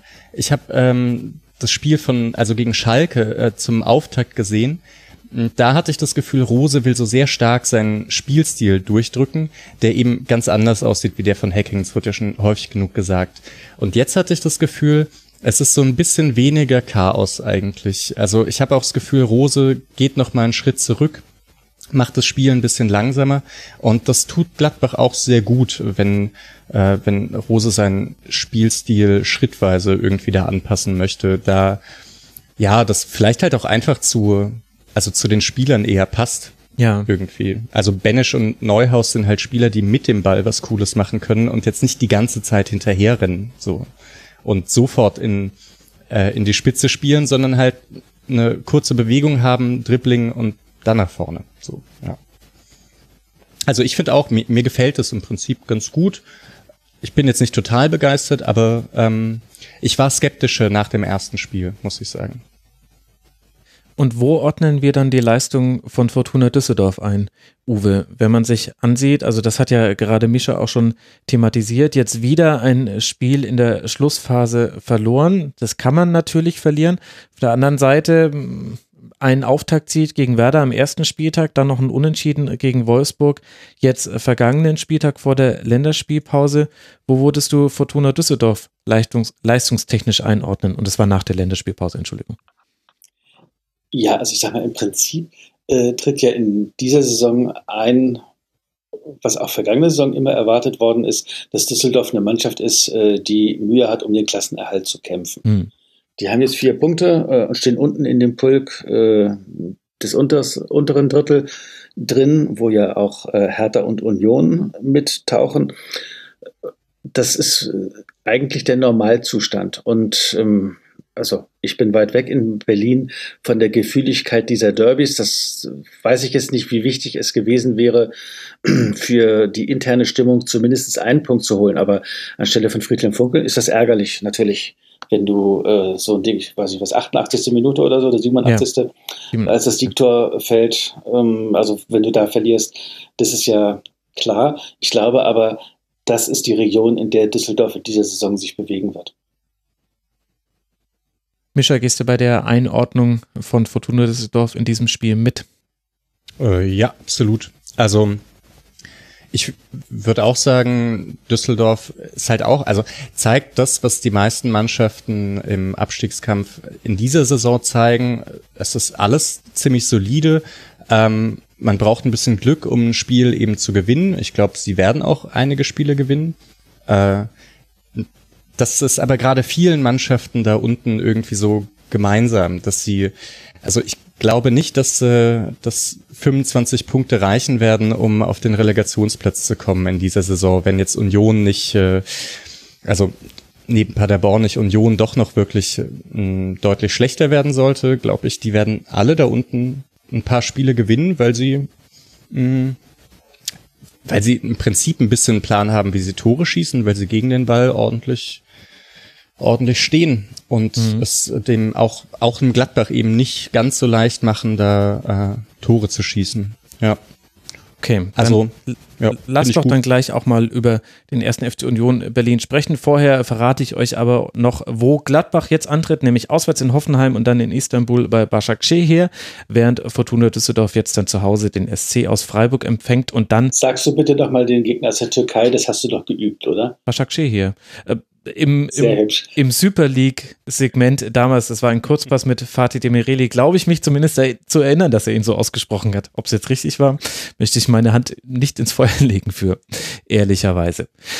Aber ein Spiel haben wir noch, über das wir sprechen wollen, denn das Montagabendspiel zwischen dem VSL aus Wolfsburg, der auch noch in diese Phalanx der Mannschaften von zehn und mehr Punkten vorstoßen kann, und der TSG aus Hoffenheim, die noch im hinteren Drittel hängt, das findet erst nach Aufzeichnung dieser Sendung statt. Wir wollen uns jetzt aber mit dem zweiten Berliner Club beschäftigen, dem ersten FC Union Berlin und seinem Gegner. Leverkusen. Die hatten nämlich auch etwas zu verarbeiten, was unter der Woche im internationalen Wettbewerb passiert ist, nämlich ein 1 zu 2 gegen Lokomotive Moskau. Und auch hier haben wir am Ende keine Zweifel, wer dieses Spiel gewinnen wird. Mit 2 zu 0 nach Toren von Volland und Alario gewinnt Leverkusen deutlich und ungefährdet und hätte auch noch höher gewinnen können. Die Leistung von Union Berlin beschreibt wohl am besten die Tagesbilanz von Sebastian Polter, der in der 61. Minute eingewechselt wurde und in der 64. Minute nach Videobeweis rot. Uwe, warum ist denn Union so gar nichts gelungen in diesem Spiel? Ich denke, dass ähm, es für Bayer Leverkusen nach der Niederlage, du hast ja gerade angesprochen, in der Champions League, war es extrem wichtig, da überhaupt keine Luft an gar nichts rankommen zu lassen. Ja. Und in der ersten Halbzeit, ähm, wahrscheinlich wird jetzt, wenn jetzt die äh, Union-Leute in der Blase dann äh, blass werden, in meiner Erinnerung ist Union kaum mal aus der eigenen Hälfte rausgekommen. Das war also eine drückende Überlegen, und vor dem ersten Tor war ja schon ein Tor, was dann ähm, vom Videoassistenten nochmal zurückgenommen wurde, mhm. weil aus dem passiven Akt von, ich glaube, Alario war das, äh, Akt in die Volland war das, der mhm, da vorne drin genau. gestanden hat, das, weshalb das nicht gezählt hat. Ähm, und äh, also das ist so ein Spiel, ich habe mich mit meinem Union-Kollegen gestern drüber, also gestritten jetzt nicht, aber so unterhalten.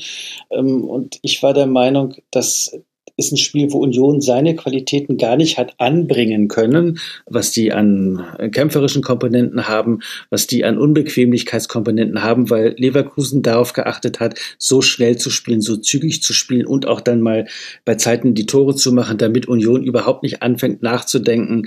Vielleicht ist für uns so was möglich, wie es bei dem Dortmund-Spiel möglich geworden ist. Und dass Union ernst genommen wird seit diesem Sieg gegen Dortmund, fand ich, war äh, dem ähm, zu entnehmen, wie äh, der Bosch seine Mannschaft eingestellt hat. Mhm.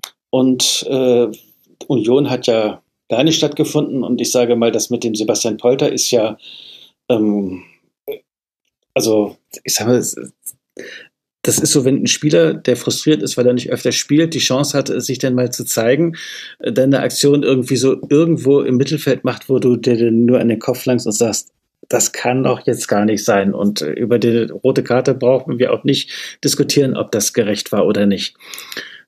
Das ist so ein Ausdruck von, man möchte, aber man kriegt überhaupt kein Bein auf dem Boden. Und so habe ich den Auftritt von Union dort gesehen.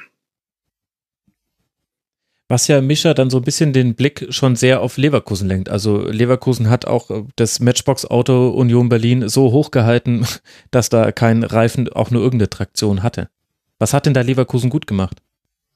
Hm, ich glaube, dass so Mannschaften wie Union Berlin eigentlich äh, Leverkusen sehr gut liegen, äh, weil sie mit ihrem Ballbesitz so eine Mannschaft halt wirklich zermürben können. Äh, die die dann halt nur ganz wenige Aktionen haben und in denen muss, muss es dann auch funktionieren und ähm, oft funktioniert es dann einfach nicht. Und da geht dieser Plan von Bosch, den er prinzipiell hat, eigentlich super auf, weil ich glaube, man muss bei Leverkusen ein bisschen den Blick umdrehen, den man normalerweise beim Fußball hat, dass äh, der viele Ballbesitz gar nicht dafür da ist, Tore zu erzielen, sondern eigentlich Tore zu, zu verhindern. Aha, der gute und, alte Rudi Völler WM 2002 Ansatz. Und aber und dann im Gegensatz dazu eigentlich das Gegenpressing dann äh, so die, die Rolle spielt, dass man zu zu Chancen kommt. Und beide Tore resultierten ja auch aus äh, aus Ballgewinn. Also das erste Tor jetzt sehr weit, also der Ballgewinn war da, glaube ich, am eigenen 16er und das zweite Tor war dann aber so eine typische Gegenpressing-Aktion. Und ähm, das, ja, mh, mm, wenn man da dann, also wenn, wenn Union da dann nicht so ein Lucky Punch am Anfang setzt und Leverkusen dann unter Druck kommt, mit dem Ballbesitz auch wirklich äh, Durchschlagskraft erzeugen zu müssen, was ihnen nicht immer gelingt leider. Also äh, es sieht häufig sehr gefährlich aus. Sie kommen in gefährliche Räume und dann überlegt man sich, was waren jetzt die letzten zwei, drei Chancen und dann ist da gar nicht so viel. Auch, also auch in diesem Spiel waren diese Tore waren ja nicht aus, äh, also aus, aus ganz, mh, hm, ganz gefährlichen Situationen heraus, nee. sondern. Gefährlich wurde es eigentlich erst in der zweiten Halbzeit. Die hat man alle vergeben, die Chancen, das stimmt schon. Ja. Äh, da ist, also das ist vielleicht noch so das einzige Problem, das Leverkusen hat, wenn die in Rückstand kommen. Wie schaffen sie es dann mit ihrem Ballbesitz auch Durchschlagskraft zu erzeugen? Vielleicht gerade gegen Gegner, die, die etwas tiefer stehen. Mhm. Ähm, sonst, mir gefällt es sehr gut. Ich hatte ja vorhin gesagt, dass bei Hütter gefällt mir diese Wucht. Bei Leverkusen gefällt mir dieser Ansatz mit dem vielen Ballbesitz, weil das sind alles so Ansätze, die man in der Bundesliga nicht so häufig sieht. Mhm. Das ist oft so ein bisschen unflexibel, aber man, man weiß halt, was man bekommt und man weiß auch, und, und man kann sich dann immer fragen, was macht denn der Gegner jetzt damit? Also diese Aufgabe, die, auf die er sich einstellen kann, kann er sich da richtig darauf einstellen? Und beide Ansätze sind aber so, hm, würde ich sagen, so gut, ähm, dass es wirklich schwer ist. Also obwohl man weiß, was passiert, es halt, wenn man dann nicht in den Zweikampf kommt gegen Leverkusen, dann äh, ja, ja. passiert es halt auch einfach als Union. Das hm, ist dann halt wie gegen RB Leipzig am ersten Spieltag einfach äh, andere Kragenweite. Ja, in Teilen würde ich da würde ich da zustimmen und mein Rudi Völler Vergleich war natürlich völliger Quatsch, weil bei Rudi Völler ging es damals nicht darum, gegen Pressing irgendwelche Bälle zu gewinnen. das sollte nur ein lauer Witz sein ich finde, also klar, Leverkusen ist die deutlich bessere Mannschaft als Union Berlin und hat das auch in diesem Spiel gemacht. Aber genau das, was du beschrieben hast, mit dem, dass Leverkusen seine Chancen ja eher aus dem Chaos äh, generiert, dass man, dass eine Balleroberung mit sich bringt und dass man dann den Gegner erwischt. Das weiß doch Union Berlin. Und dann sowas wie das 0 zu 1, äh, das kann, das kann passieren. Ballverlust in der gegnerischen Hälfte, dann schaltet da Bender sehr schnell um, dann hast du sehr viel, sehr viel Platz, äh, über den dann Leverkusen attackieren kann und letztlich äh, schießt dann eben auch einfach Volland da dann das erste Tor.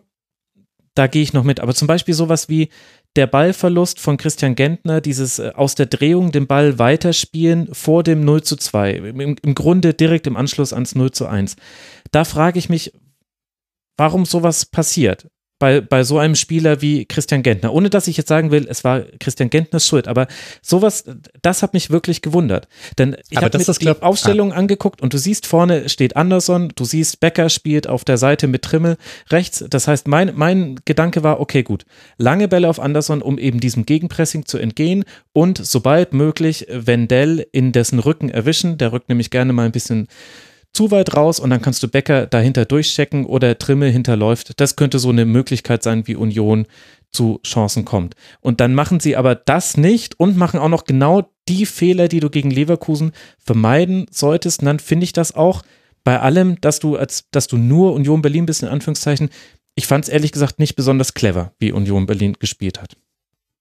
Ich glaube, das ist so das Problem mit dem Zermürbenden. Also wenn man das hm. Gefühl hat, man doch nicht in der 20. Eh nicht, Minute schon, oder? Ja, aber man weiß ja auch, was auf einen zukommt und dann merkt man, das stimmt sogar. Also genau so sieht's aus und dann hat man den Ball hm. in der zentralen Position, weiß, das ist gefährlich, aber liegt auch schon 1-0 hinten äh, und denkt, okay, also ich muss jetzt was machen irgendwie. Ja.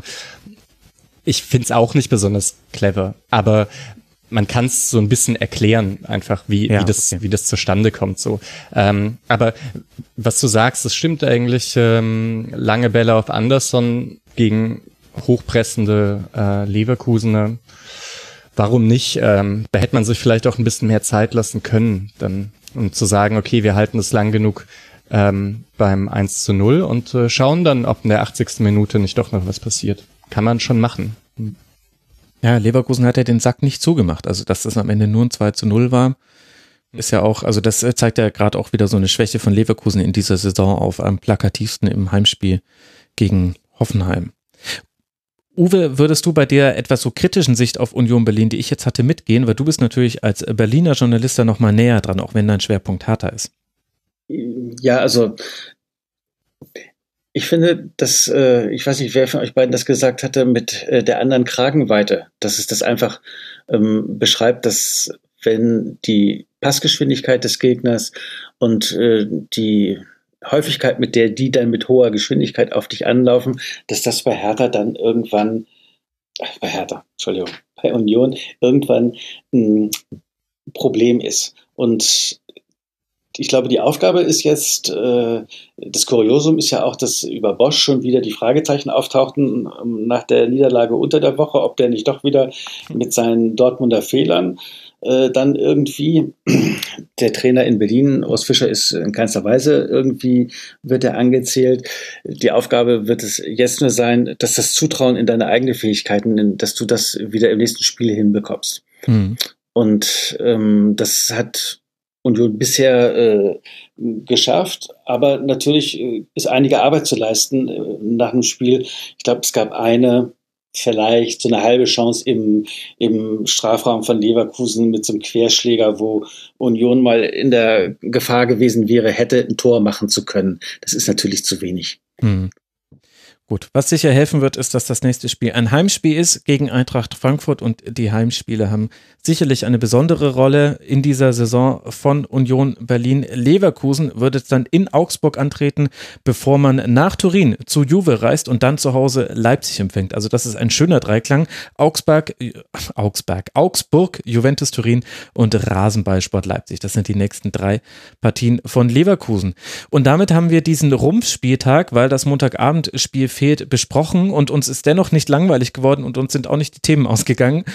Dafür, ich möchte euch sehr, sehr herzlich danken, euch beiden, dass ihr euch die Zeit dafür genommen habt. Zum einen Mischa, at Zerstreuung Fuß auf Twitter und auf zerstreuung-fußball.de bloggt er auch über den SC Freiburg und ich kann sehr empfehlen, dir auf Twitter zu folgen. Du hast immer wieder nette Detailbeobachtungen zu spielen, die einfach sehr nachdenkenswert sind. Danke dir, Mischa, dass du mit dabei warst.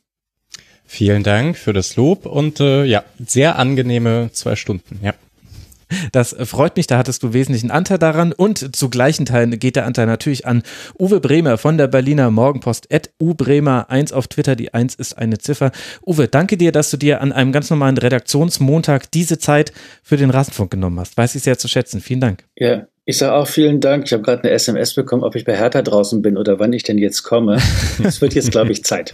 es wird jetzt Zeit. Wir haben dann doch ein bisschen überzogen, aber du hattest, es, du hattest mir ein Türchen geöffnet im Vorgespräch ja. zum Überziehen. Das, da bin ich gnadenlos durchgegangen. In diesem Sinne, danke dir, Uwe, danke dir, Mischa, danke euch, lieben Hörerinnen und Hörern. Podcast-Grüße gehen raus an Kicker Meets the Zone, den Podcast, die hatten Oliver Glasner zu Gast und ich fand das Gespräch mit Oliver Glasner war interessant. Ich habe einige Dinge über ihn gelernt und auch ein bisschen verstanden, wie er sein Fußball spielen lassen will. Und das ist nicht immer bei Trainerinterviews so. Die sind auch manchmal zugeknöpfter. Also Kicker meets the Zone könnt ihr euch anhören. Und ansonsten hören wir uns wieder nach dem sechsten Spieltag. Bis dahin habt eine gute Zeit. Ciao.